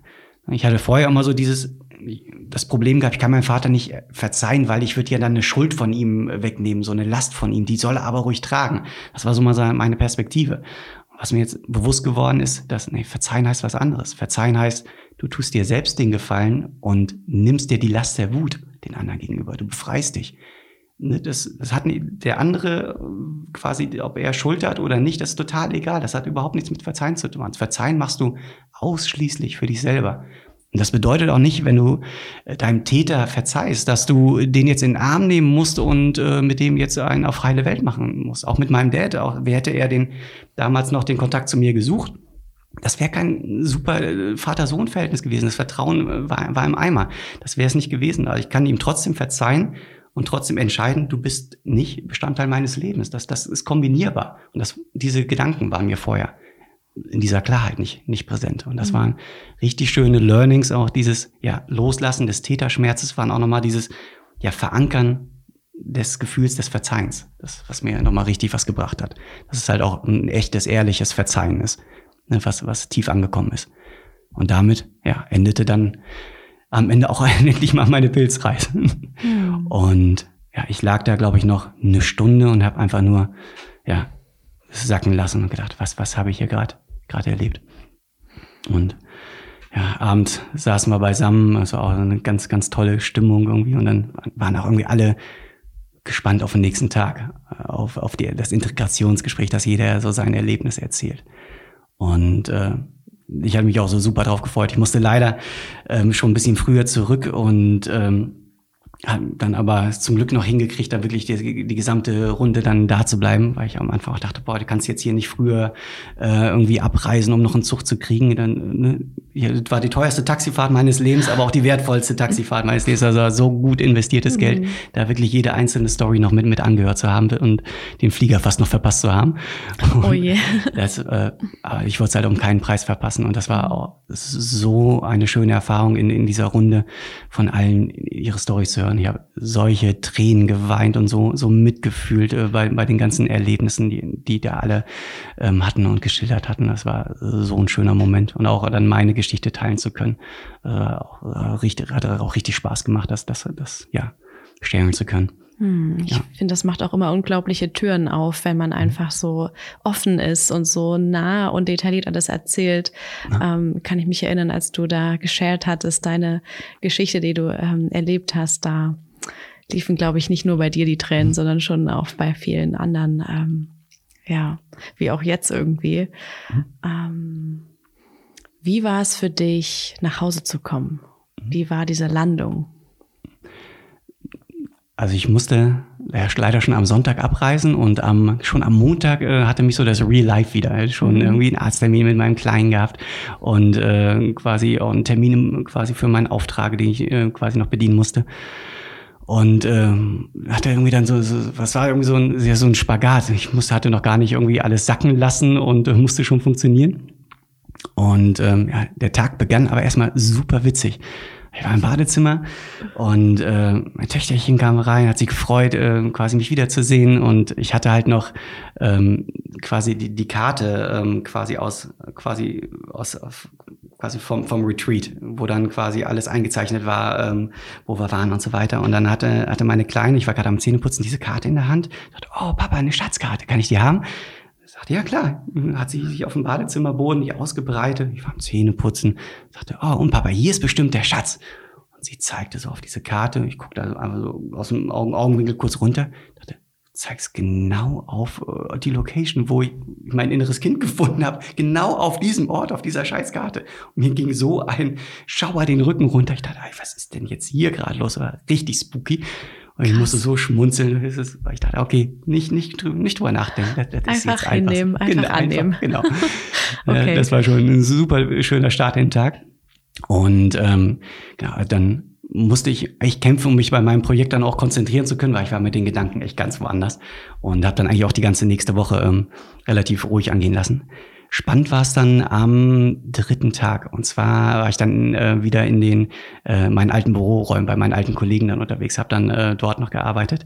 Und äh, da war ich echt gespannt, wie, wie wird sich das anfühlen, jetzt dahin zu gehen. Und ähm, ich bin halt ins Büro gefahren und ähm, habe dann meine Runde gedreht, ähm, quasi Hallöchen gesagt und wollte dann anfangen zu arbeiten. Und irgendwann gegen Mittag habe ich dann angefangen, meine Stunden aufzuzeichnen. Puh, irgendwie hast du noch gar nicht richtig gearbeitet heute. Was hast du denn gemacht? Okay, warst da im Büro, hast mit dem geschnackt, hast mit dem geschnackt. Worüber habt ihr denn geschnackt? Das waren alles so, ich bin, egal wo ich war, immer gleich in irgendwelche tiefen Gespräche versackt und auch in, in, gleich auf, auf persönlicher Ebene viel tiefer eingestiegen. Ich war viel lockerer und das, auch das, als ich dann überlegt habe, wie fühle ich mich denn gerade? Wie, als würde ich im Wohnzimmer sitzen. Das war ein Gefühl, was ich noch nie im Büroumfeld hatte, dass ich mich so wohl gefühlt hatte. Und in dem Moment ging aber mir gleich die Alarmglocken an, wo ich dachte, okay, du hast vorher auch in den Studien immer wieder davon gelesen, dass dieses Gefühl der Verbundenheit, dieses Connecten, ist eine Nebenwirkung ähm, von so einer Pilzreise, vom Psilocybin, dass dann ein, zwei Wochen später diese äh, Connection äh, intensiviert ist. Nimm das auf gar keinen Fall jetzt so als dein, als ein neues Normal an mhm. ne, und sei mhm. danach enttäuscht, sondern für, genieß das jetzt in vollen Zügen nimm da raus an Vertrauen, was du ziehen kannst, aber sei nicht traurig, äh, ne, wenn, wenn das weg ist. Dann hatten wir dann äh, auch noch eine Firmenfeier gehabt. Das wäre sonst auch so ein Thema gewesen, was für mich echt stressbelastet war. Und ich habe mich da so drauf gefreut. Und ich hatte auf der Firmenfeier so einen Spaß mit allen gehabt. Das richtig abgefeiert. Und ähm, das waren so die ersten zwei Wochen. Und nach zwei Wochen kam dann auf einmal so ein kleiner Cut, weil ich dann ähm, auch meine Pläne geschmiedet habe. Okay, ich wollte mich beim Basketball oder werde mich auch beim Basketball anmelden und dachte dann, okay, dachte an den ersten Tag, so wenn ich dann zum Training gehe, bin der neu. Hatte ich auf einmal Schiss. Ich dachte, ach nein. da ist es wieder. Genau, da ist, genau.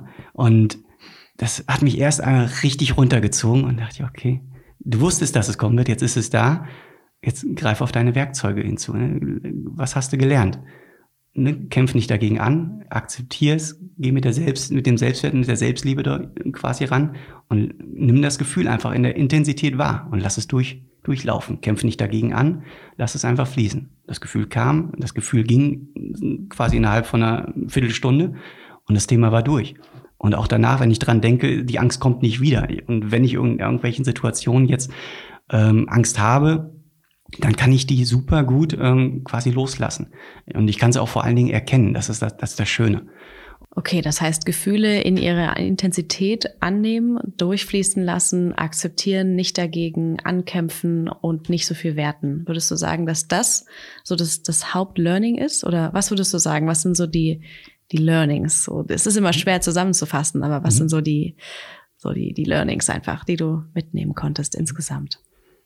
Also da gibt's ja wahnsinnig viele. Also einmal ist das Hauptlearning ähm, gewesen, dass ich zum Thema Selbstwert, Selbstliebe, ich hatte vorher auch Selbstliebe verstanden. Das war mir sehr klar, dass ich ähm, auf mich Acht gebe, aber ich konnte es halt nicht spüren. Mhm. Und das, was ich jetzt, worauf ich auch jetzt super zugreifen kann, ist eine Emotion von, von Selbstliebe. Ich kann es auch quasi personalisieren. Also ich kann mir mein inneres Kind visualisieren, neben mir sitzen. Und dadurch was, was den Unterschied macht zum Verstehen, ist, dass es viel besser greifbar ist. Das heißt, wenn ich äh, quasi dieses Konzept der Selbstliebe brauche, das nur zu verstehen ist nicht wirklich greifbar, es ist nicht griffig. Ich kann es, wenn ich eine Stresssituation habe oder mich selber für irgendwas oder streng mit mir bin, wenn ich es nur verstehe, nicht gut greifen und äh, somit lösen. Dadurch, dass ich jetzt aber diese Emotionen und diese Bilder und dieses intensive äh, quasi Erlebnis habe, ist, wenn ich an Selbstliebe, Selbstwert denke, das sofort da. Das ist also im Werkzeugkoffer ganz oben, sofort mhm. präsent, sofort mhm. griffbereit.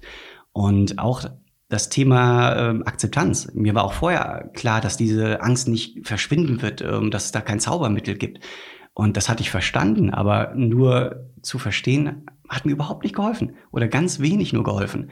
Und jetzt dieses Learning zu haben und diese Bilder zu haben mit dem Hudson River, mit der Landung, mit dem Wal, das ist ein kleiner Kratzer und akzeptierst und lass es einfach durchlaufen und versuch auch gar nicht dagegen anzukämpfen.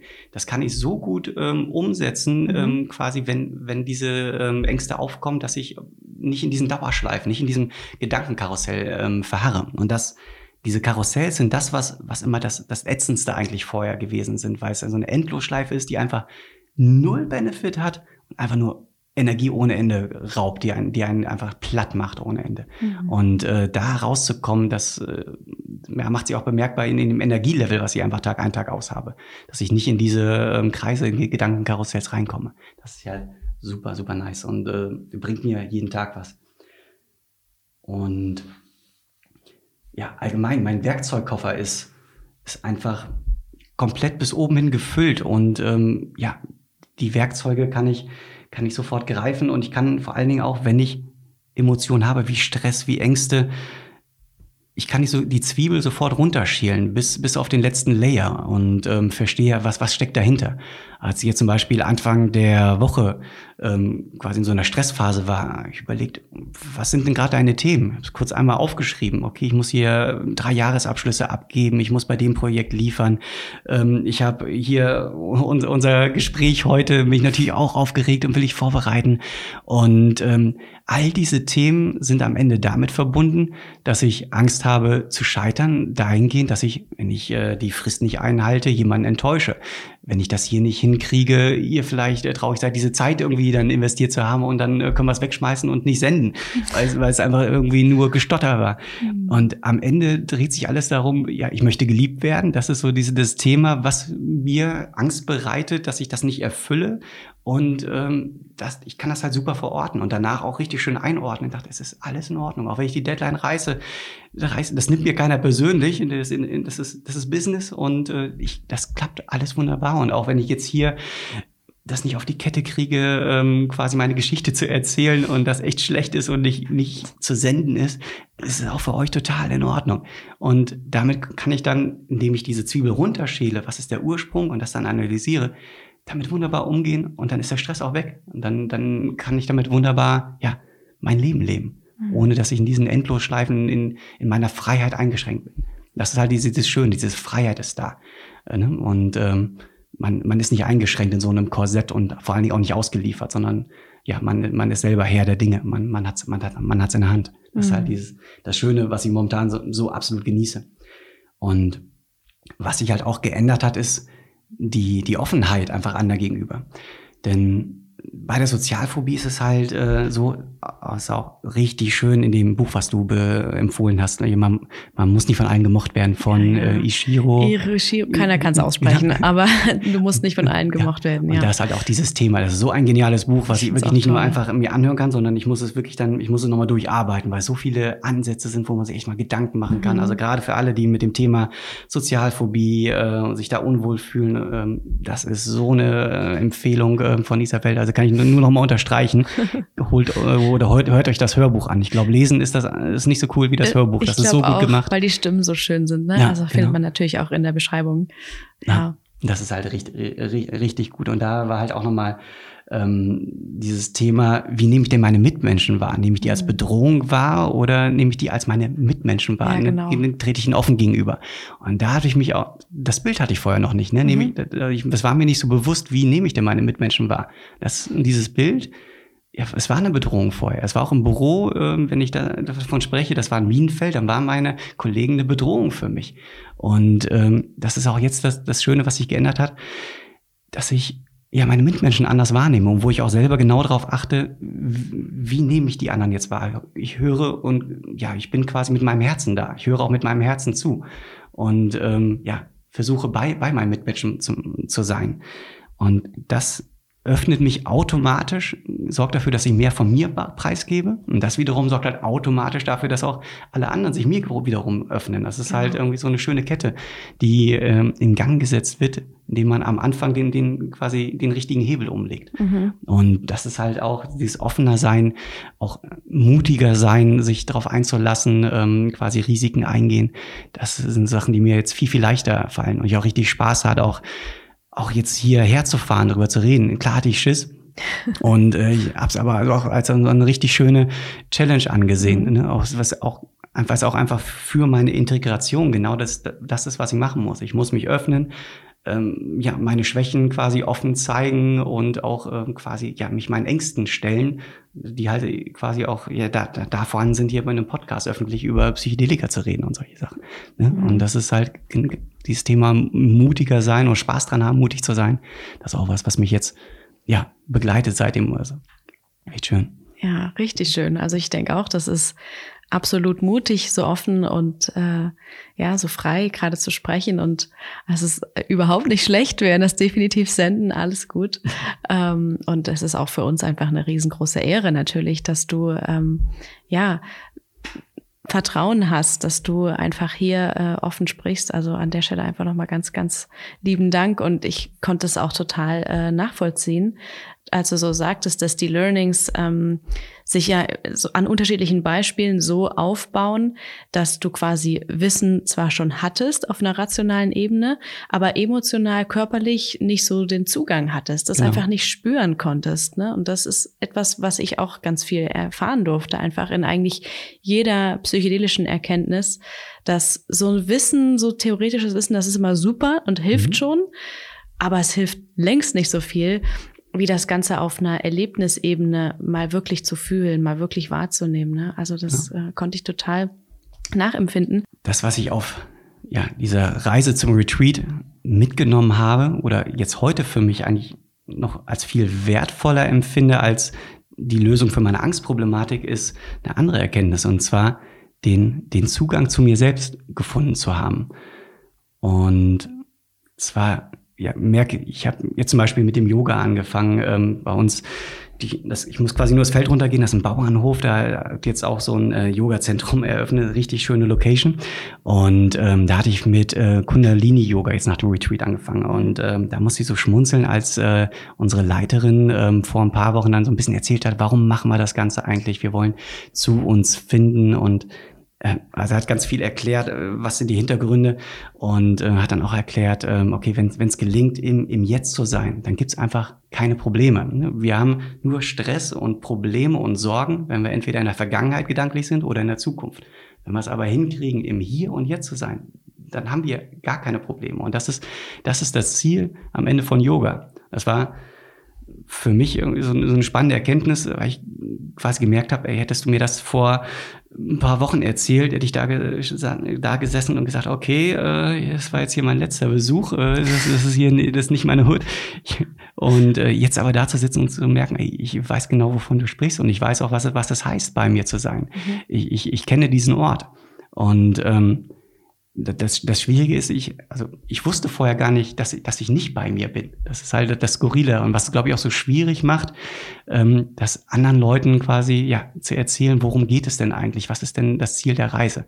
Also man hat immer diesen, dieses Bedürfnis, quasi das zu teilen und äh, anderen auch zu sagen, hey, geh auf die, geh, setz dich mit deinen Themen auseinander, geh in die, geh auf die Suche und äh, connecte mit deinen Emotionen.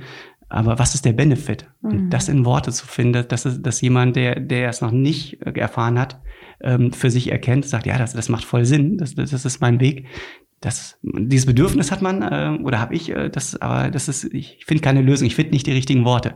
Ja. Das merke ich auch ganz oft, wenn ich meinen Freunden oder meine Family quasi von meiner Reise erzähle, dann, dann ist da so, eine, so ein Punkt, da, da, da springt der Funke nicht über. Das ist Mhm. Ja, da, da, fehlen mir die, die richtigen Worte, um, um die Tür zu öffnen.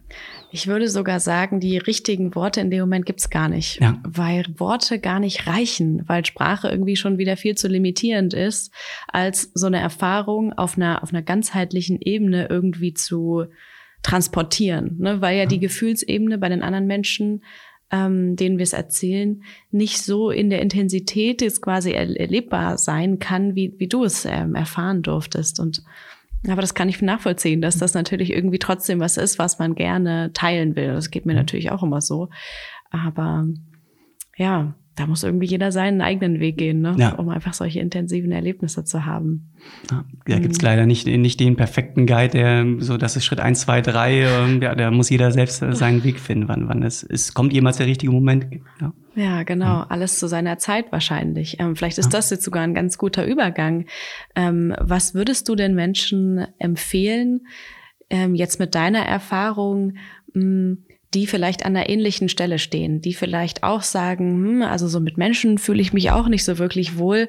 Weiß nicht, ob man Sozialphobie immer äh, so sozusagen schon nennen kann. Also jetzt nicht bei dir, sondern bei anderen Menschen. Aber vielleicht Menschen, die sich jetzt so angesprochen gefühlt haben. Was könntest du sagen? Ähm, was, was kannst du denen raten?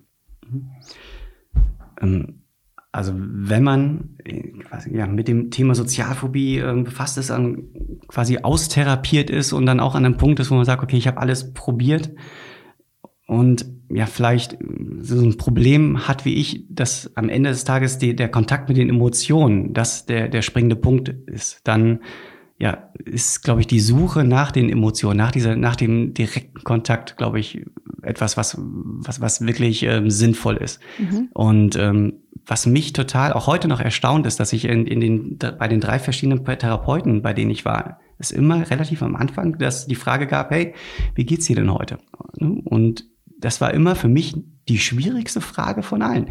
Denn ich konnte meine Emotionen gegenüber meiner Family ähm, und allen anderen wunderbar formulieren, aber was ich selbst gefühlt habe, da saß ich immer und ja, habe gedacht, ja, mir, mir geht's gut, alles, alles safe. Ja, was geht denn in dir vor? Alles gut. Ich dachte, das war immer so eine wahnsinnig nervige Frage, wo ich dachte, was, was wollt ihr denn jetzt von mir? Was soll ich mir jetzt aus, was aus dem Finger zaugen? Was aber aus der Therapeutensicht eigentlich jedes Mal so ein ganz klares Zeichen war, ey, der spürt gerade nichts. Der hat gerade ein richtiges Problem, irgendwie quasi in das nächste Level, äh, seine Emotionen, diesen Zugang dort zu kriegen. Mhm. Und das, was mich auch im Nachhinein echt wundert, dass es, glaube ich, in der Therapeutenausbildung auch dieses Thema welches Werkzeug gibt es denn, um diesen Zugriff zu, zu schaffen? Klar, Psychedelika, dass das jetzt noch nicht im Werkzeugkoffer ist, ist äh, dem Zulassungsverfahren geschuldet. Aber warum ist denn holotropes Atmen einfach äh, nicht bekannt und warum ist das nicht in die, quasi in der Grundausbildung eines jeden Therapeuten quasi manifestiert, dass er das selber einmal erlebt und dann guckt, ist das auch als Werkzeug einsetzbar? Und also das ist wirklich äh, als erstes Werkzeug was, was ich jedem empfehlen kann, sich äh, quasi mit dem Thema zu befassen. Und auch nicht einfach nur ein YouTube-Video zu starten und zu sagen, hey, ich probiere mal äh, holotropes Atmen, sondern auch wirklich sich Gedanken zu machen. Und Schritt eins ist quasi, sich mit sich selbst zu befassen und wirklich einmal zu schauen, was sind meine Themen? Warum habe ich Angst? Warum bin ich vielleicht unglücklich? Warum bin ich, fühle ich mich nicht frei? Und das aufzuschreiben und dann auch das nicht bei, nicht bei dem Level 1 zu lassen, sondern zu gucken, was steckt denn hinter diesem Gefühl und was steckt denn hinter dem Gefühl. Mhm. Und also mir hat YouTube da wahnsinnig viel geholfen. Da gibt's wahnsinnig viele Coach, die wahnsinnig viel Wissen haben, aus dem man richtig, richtig viel saugen kann. Ähm, vielen hilft aber auch einfach ein Coach, weil ich glaube, viele Fragen stellt man sich selbst nicht, weil, weil so der eigene Verstand äh, macht immer einen schönen großen Bogen um die ganz schwierigen Themen und ein Coach oder ein Therapeut ist da weitaus direkter. Also auch da jemand, der merkt, er hat ein Problem, habt keine Angst davor, euch Hilfe zu suchen. Es ist, es ist keine Scham drin. Es kann nur, kann nur helfen. Und, und, selbst wenn der Coach nicht der passende ist, dann, dann nimmt man einen anderen Coach, der die richtigen Fragen stellt. Jeder wird jemand finden, der genau zu einem passt. Mhm. Und äh, davor sollte man keine Scheu haben. Und ja, das holotrope Atmen auch als, als Werkzeug, wie gesagt, kann ich Ihnen nur empfehlen. Und ich, was ich vielleicht gerne auch noch teilen würde, ist so, so meine Einschätzung, was ist der Unterschied zwischen dem holotropen Atmen und der Pilzreise. Ähm, und zwar war ich bei beiden Reisen eigentlich an einem und demselben Ort. Und ich war eigentlich ja komplett bei mir. Und der Unterschied war der, dass ich das, das holotrope Atmen dauert halt erstmal nur eine Stunde und ich kann halt über den Atem direkt steuern, okay, ich möchte jetzt raus, ich äh, fühle mich jetzt nicht bereit. Bei der Pilzreise kann ich nicht einfach sagen, so, jetzt war's das, ich, ich pack meine Sachen, bin jetzt hier fertig. Mhm. Das geht halt weiter und es, wenn man nicht loslassen kann, dann helfen Pilze äh, quasi nochmal auch die letzte Barriere mit einzureißen, falls, falls man ähm, quasi ja den, den, den, den letzten Hebel nicht mehr, nicht mehr fallen lassen kann. Mhm. Und ähm, wenn man sich für den Weg entscheidet, Psychedelika nehmen zu wollen, wenn man sagt, okay, wie es in meinem Fall war, ich möchte jetzt nicht noch zwei, drei Jahre oder fünf Jahre warten, bis wirklich dann das Zulassungsverfahren durch ist und das irgendwie klinischen Setting ist, ähm, oder was ich halt was ich am Anfang noch nicht erwähnt hatte, ich hatte zum Beispiel auch ähm, bei den Universitäten angefragt, laufend Studien. Also das kann ich vielleicht auch noch empfehlen, wenn jemand mit Depressionen zum Beispiel ein Thema hat und sagt, ich möchte gern Psychedelika ausprobieren. Und ähm, quasi gibt es auch die Möglichkeit, neben den Retreats bei den Universitäten anzufragen, ähm, um als Proband teilzunehmen. Ich hatte da in Schweiz, in Holland und in Deutschland bei den Universitäten angefragt fand es auch super, dass Katrin Preller bei euch äh, auf dem Podcast war. Mhm. Ähm, und äh, da finden aber momentan Studien rund um die Themen Depression und ich glaube auch ähm, Krebstherapien, äh, dort die Angstsymptomatiken, solche Themen werden dort momentan in den Studien behandelt. Da kann man auch anfragen und gucken, ob man auch in diesem Setting sozusagen mhm. ähm, die Erfahrung dann in, mit therapeutischer Intensivbegleitung weilen kann. Also ist auch nochmal eine Überlegung wert. Und ähm, wenn man sich für Psychedelika entscheidet, ist das A und O, dass man das nicht auf die leichte Schulter nimmt. Ich glaube, der Respekt vor den Substanzen, der muss absolut gegeben sein, weil ich glaube, mit der, mit der falschen Herangehensweise, wenn man es zu locker nimmt und sich ja quasi keine Gedanken macht, nach Holland fährt sich Pilze holt und sagt, ich mache das jetzt mal hier, ich behalte meine, meine Ängste zu Hause im Wohnzimmer ohne, ohne Konzept, der Schuss kann arg nach hinten losgehen. Und auch wenn man nicht darauf achtet, äh, dass es halt Ausschlusskriterien gibt. Jemand, der eine Psychose hat oder in der Family äh, Psychosen vorgeben, das ist äh, ja quasi russisch Roulette, was man da letztendlich dann auch schnell spielen kann. Also kann ich nur absolut ähm, von abraten. Und ähm, ja, die, ich glaube, die Vorbereitung, sich wirklich mit allen Themen, mit allen Sorgen, die man hat und auch Ängsten intensiv zu befassen, das ist so das A und O und auch sich klar zu machen, ich, ich gehe jetzt nicht auf einen Retreat, habe eine tolle Erfahrung, dann ist das Problem gelöst. So, so funktioniert das Ganze halt nicht. Sondern das, das, was man beim Retreat quasi bekommt, ist eine Idee, wie kann ich mein Leben ändern. Und die Arbeit fängt eigentlich erst danach an. Dann geht's eigentlich erst ans Eingemachte. Denn wenn ich zurückkomme und ich ändere nichts, dann ändert sich auch mein Leben nicht. Dann habe ich halt die Bilder, die ich auch jetzt auf meiner Reise hatte, die werden ruckzuck verblassen, wenn ich nicht mein Leben ändere. Und ich muss bei mir rausgehen und connecten. Wenn ich das nicht mache, dann äh, kann ich auch auf meinen Werkzeugkoffer wieder nicht zugreifen, innerhalb kürzester Zeit mit mhm. Sicherheit. Mhm. Und das muss einem jedem bewusst sein, dass äh, das von Anfang an die Konsequenz sein muss. Such nach, quasi, such nach einer Idee für einen Perspektivwechsel, wenn es richtig gut läuft, bekommst du eine Story angeboten, mit der du arbeiten kannst und ähm, zieh dir danach raus, was du ähm, für dein Leben daraus quasi mitnehmen kannst. Um welche Schritte äh, kannst du davon ableiten? Mhm. Was kannst du anders machen als vorher? Denn ja, weiter so ähm, wird nicht den gewünschten Erfolg bringen. Das heißt, auch die Erwartungshaltung ist, glaube ich, das A und O. Und äh, was ich halt auch super fand, war äh, die Information im Vorfeld zu haben, dass Psychedelika destabilisierend wirken können. Das, ich weiß nicht, wer das bei euch im Podcast gesagt hatte. Und ähm, dass es absolut nicht empfehlenswert ist, wenn man jetzt zum Beispiel auch diese Podcast-Folge hört, weil man selber gerade in der Krise ist, gerade äh, total intensiv ähm, quasi mit einer Angstsymptomatik äh, befasst ist, ist das in der Krisensituation nicht der richtige Zeitpunkt, um ähm, quasi Psychedelika zu nehmen, um eine Lösung zu finden. Denn in einer destabilen Phase, wenn man eben im Tunnel ist, fehlt einem das Werkzeug, glaube ich, für die Integration, für die richtige Aufarbeitung äh, der Themen. Und es kann am Ende weitaus mehr kaputt machen, als dass es einem den, die gewünschte Erlösung bringt. Mhm. Und äh, das Thema, ja, dieses Destabilisieren, da habe ich selber auch ganz spannend irgendwie dann erleben dürfen, als ich dann zu Hause war, in dem einfach Fragen aufkamen, mit denen ich mich Ewigkeiten nicht befasst hatte. Wie, warum eigentlich das Ganze? Ich hatte halt mein Leben lang äh, mir immer Ziele gesetzt ähm, und mich über Leistung äh, quasi definiert, um diese Ziele zu erreichen. Und dann war auch einmal die Frage, warum setzen die jetzt eigentlich die, diese Ziele? Weil irgendwie du musst ja auch keinem was beweisen. Und wenn du jetzt keine Ziele hast, pff, wie baust du dir jetzt eigentlich so dein Lebenskonstrukt auf? Und das ist auf einmal eine ziemlich grundlegende Frage. Vor allen Dingen, wenn man gerade eben festgestellt hat, okay, so richtige Freiheiten spüre ich, wenn ich bei mir bin, in mir bin, mit mir verbunden bin. Und da muss ich auch an ganz viele Podcasts denken. Ähm, und die Erfahrungsberichte von Leuten, die dann wirklich ja, sich auf die, auf die Reise machen, äh, entweder nach Indien und Yoga-Lehrer werden oder auch ganz viele Kurse besuchen und auf so einer, so diese ewig Suchenden sind die mhm. ständig, ähm, aber quasi ständig auf der Suche sind nach sich, nach diesem Gefühl, aber auch nie wirklich ankommen. Und ich hatte dann so in dem Zuge, als ich der Frage nachgegangen bin, was, was ist denn meine Reise jetzt? Hatte ich dann irgendwann auf YouTube das Video von Osho gesehen, wo er dann There is no goal. Und äh, er beschreibt dann da drin, dass es letztendlich, egal was man sich auch an Zielen setzt, am Ende ist es nur Schall und Rauch. Und ähm, auch wenn man jetzt an Elon Musk zum Beispiel denkt, ähm, in tausend Jahren kräht da kein Hahn da mehr nach, egal was er jetzt heute macht, ob es den gibt oder nicht, das, das wird keinen Unterschied machen für die Welt, die es, die es dann gibt. Ich dachte, okay, das ist auch ziemlich trostloser Gedanke irgendwo. Mhm. Und als ich dann so an mein Leben gedacht habe, warum, warum finde ich denn mein Leben so geil?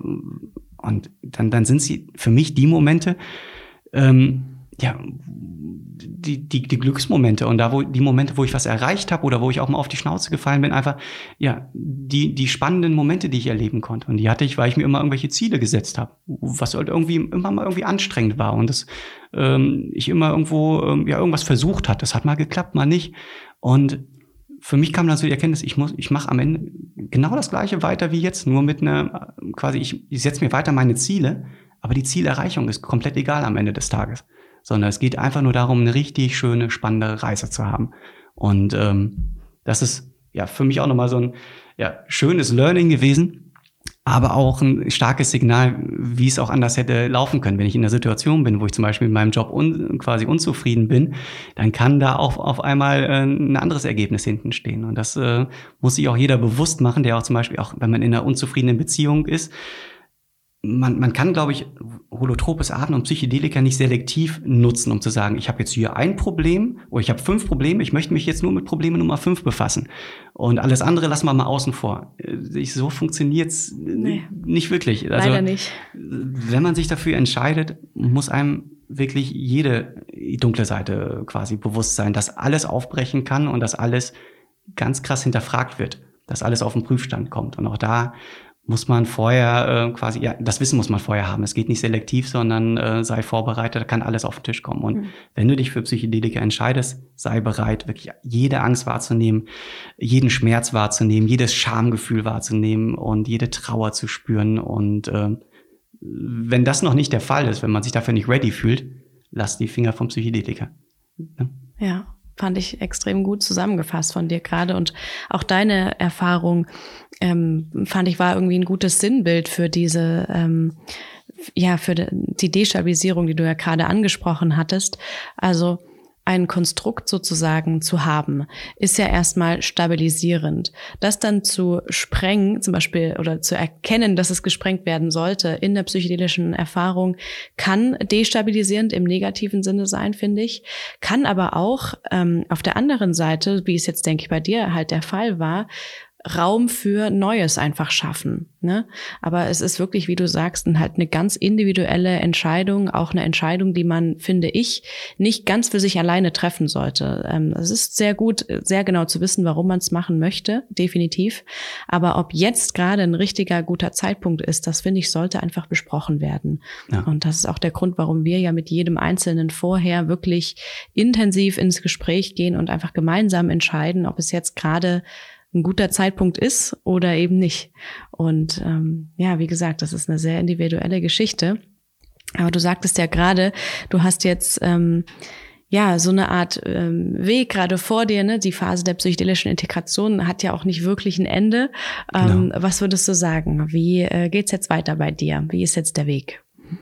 Also ich werde weiter mir meine Challenges suchen mhm. gucken, dass ich ähm, mich herausfordere und ja mit anderen connecte, aus mir herausgehe ähm, und auch jede, jede, ja, jeden einzelnen Success auch einfach feier. Auch wenn ich jetzt hier von ähm, quasi vom Podcast wegfahre, werde ich mich tierisch freuen, dass es hier irgendwie einigermaßen gut geklappt hat und ich jetzt hier nicht in einer Tour irgendwie da am Stottern gewesen bin. Und ähm, das, ich habe jetzt zum Beispiel auch noch ein ähm, Seminar äh, quasi, wo es dann auch Gruppenarbeit geben wird und was mir früher so eine Angst gemacht hätte. Mhm. Und da mhm. freue ich mich jetzt richtig drauf. Auch das wird, wird eine richtig schöne Challenge werden. Ähm, und ähm, ja, mit den ja, kleinen Aufgaben wird es einfach immer weitergehen.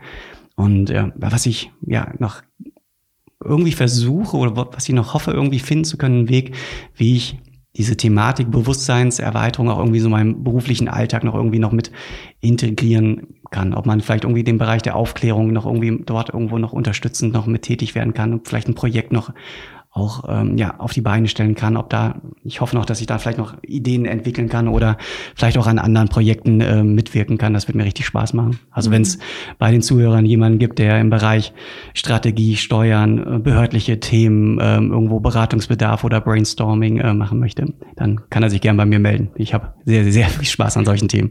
Richtig schön. Na, dann ist doch das ja schon mal ein mega guter äh, erster Schritt, ähm, einfach mit der Message so an nach draußen zu gehen und ähm, ähm, ja, Sebastian, da möchte ich mich auch ganz, ganz sehr bedanken, dass du hier die Zeit genommen hast, dass du extra hierher gekommen bist, um äh, den Podcast aufzunehmen gemeinsam und ja, so einen wirklich detaillierten und tiefen Einblick in deine Reise gegeben hast. Ähm, ja, vielen, vielen Dank dafür. Danke euch dafür, dass ihr ja einmal mir überhaupt diese ganze Erfahrung ermöglicht habt, die, die mir diesen Rahmen gegeben habt, der einfach habt, der von A bis Z einfach ja das einfach diese, das, das perfekte Package war, um was alles hatte, was es gebraucht hat. Um sonst, ich kann mir, kann mir kein anderes Setting vorstellen, in dem ich das äh, hätte erleben können, in dem ich so hätte loslassen können und äh, dieses Vertrauen hätte haben können. Dafür kann ich euch gar nicht genug danken. Das werde ich auch Ewigkeiten immer wiederholen, auch wenn es euch, ner euch nervt. Und nicht.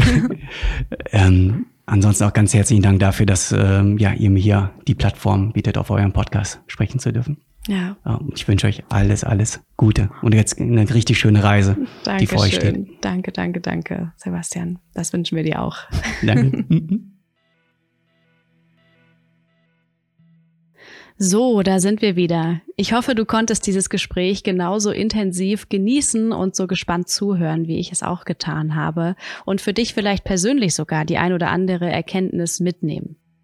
Jetzt ganz zum Schluss ist es mir nochmal wirklich wichtig zu betonen, dass die Entscheidung, auf einen Retreat zu gehen und sich bei einer intensiven psychedelischen Erfahrung begleiten zu lassen, wirklich eine sehr individuelle ist. Und das ist auch der Grund, warum wir wirklich mit jeder Bewerberin oder mit jedem Bewerber einzeln ins Gespräch gehen, um wirklich gemeinsam entscheiden zu können, ob jetzt gerade ein guter Zeitpunkt ist für eine intensive psychedelische Reise. Manchmal muss eine psychedelische Erfahrung nämlich gar nicht der erste Schritt in Richtung Selbsterkenntnis sein. Da gibt's ganz viele andere Methoden, die das auch leisten können. Und eine davon ist Breathwork. Hat Sebastian ja selber auch im Podcast angesprochen. Vielleicht hast du es schon mitbekommen, ansonsten sage ich es dir jetzt nochmal. Wir bieten ja seit einiger Zeit Online Breathwork Sessions an, die live begleitet werden. Alle Informationen dafür findest du natürlich wie immer unten in der Beschreibung, damit du dir einfach ganz in Ruhe alles einmal durchlesen kannst. Genauso wie natürlich auch den Link zu unserer Retreat-Website. Also vielen Dank fürs Zuhören. Schön, dass du jetzt bis zum Schluss dran geblieben bist. Und Sebastian, nochmal vielen Dank für diesen richtig großen Mut, den du hier bewiesen hast.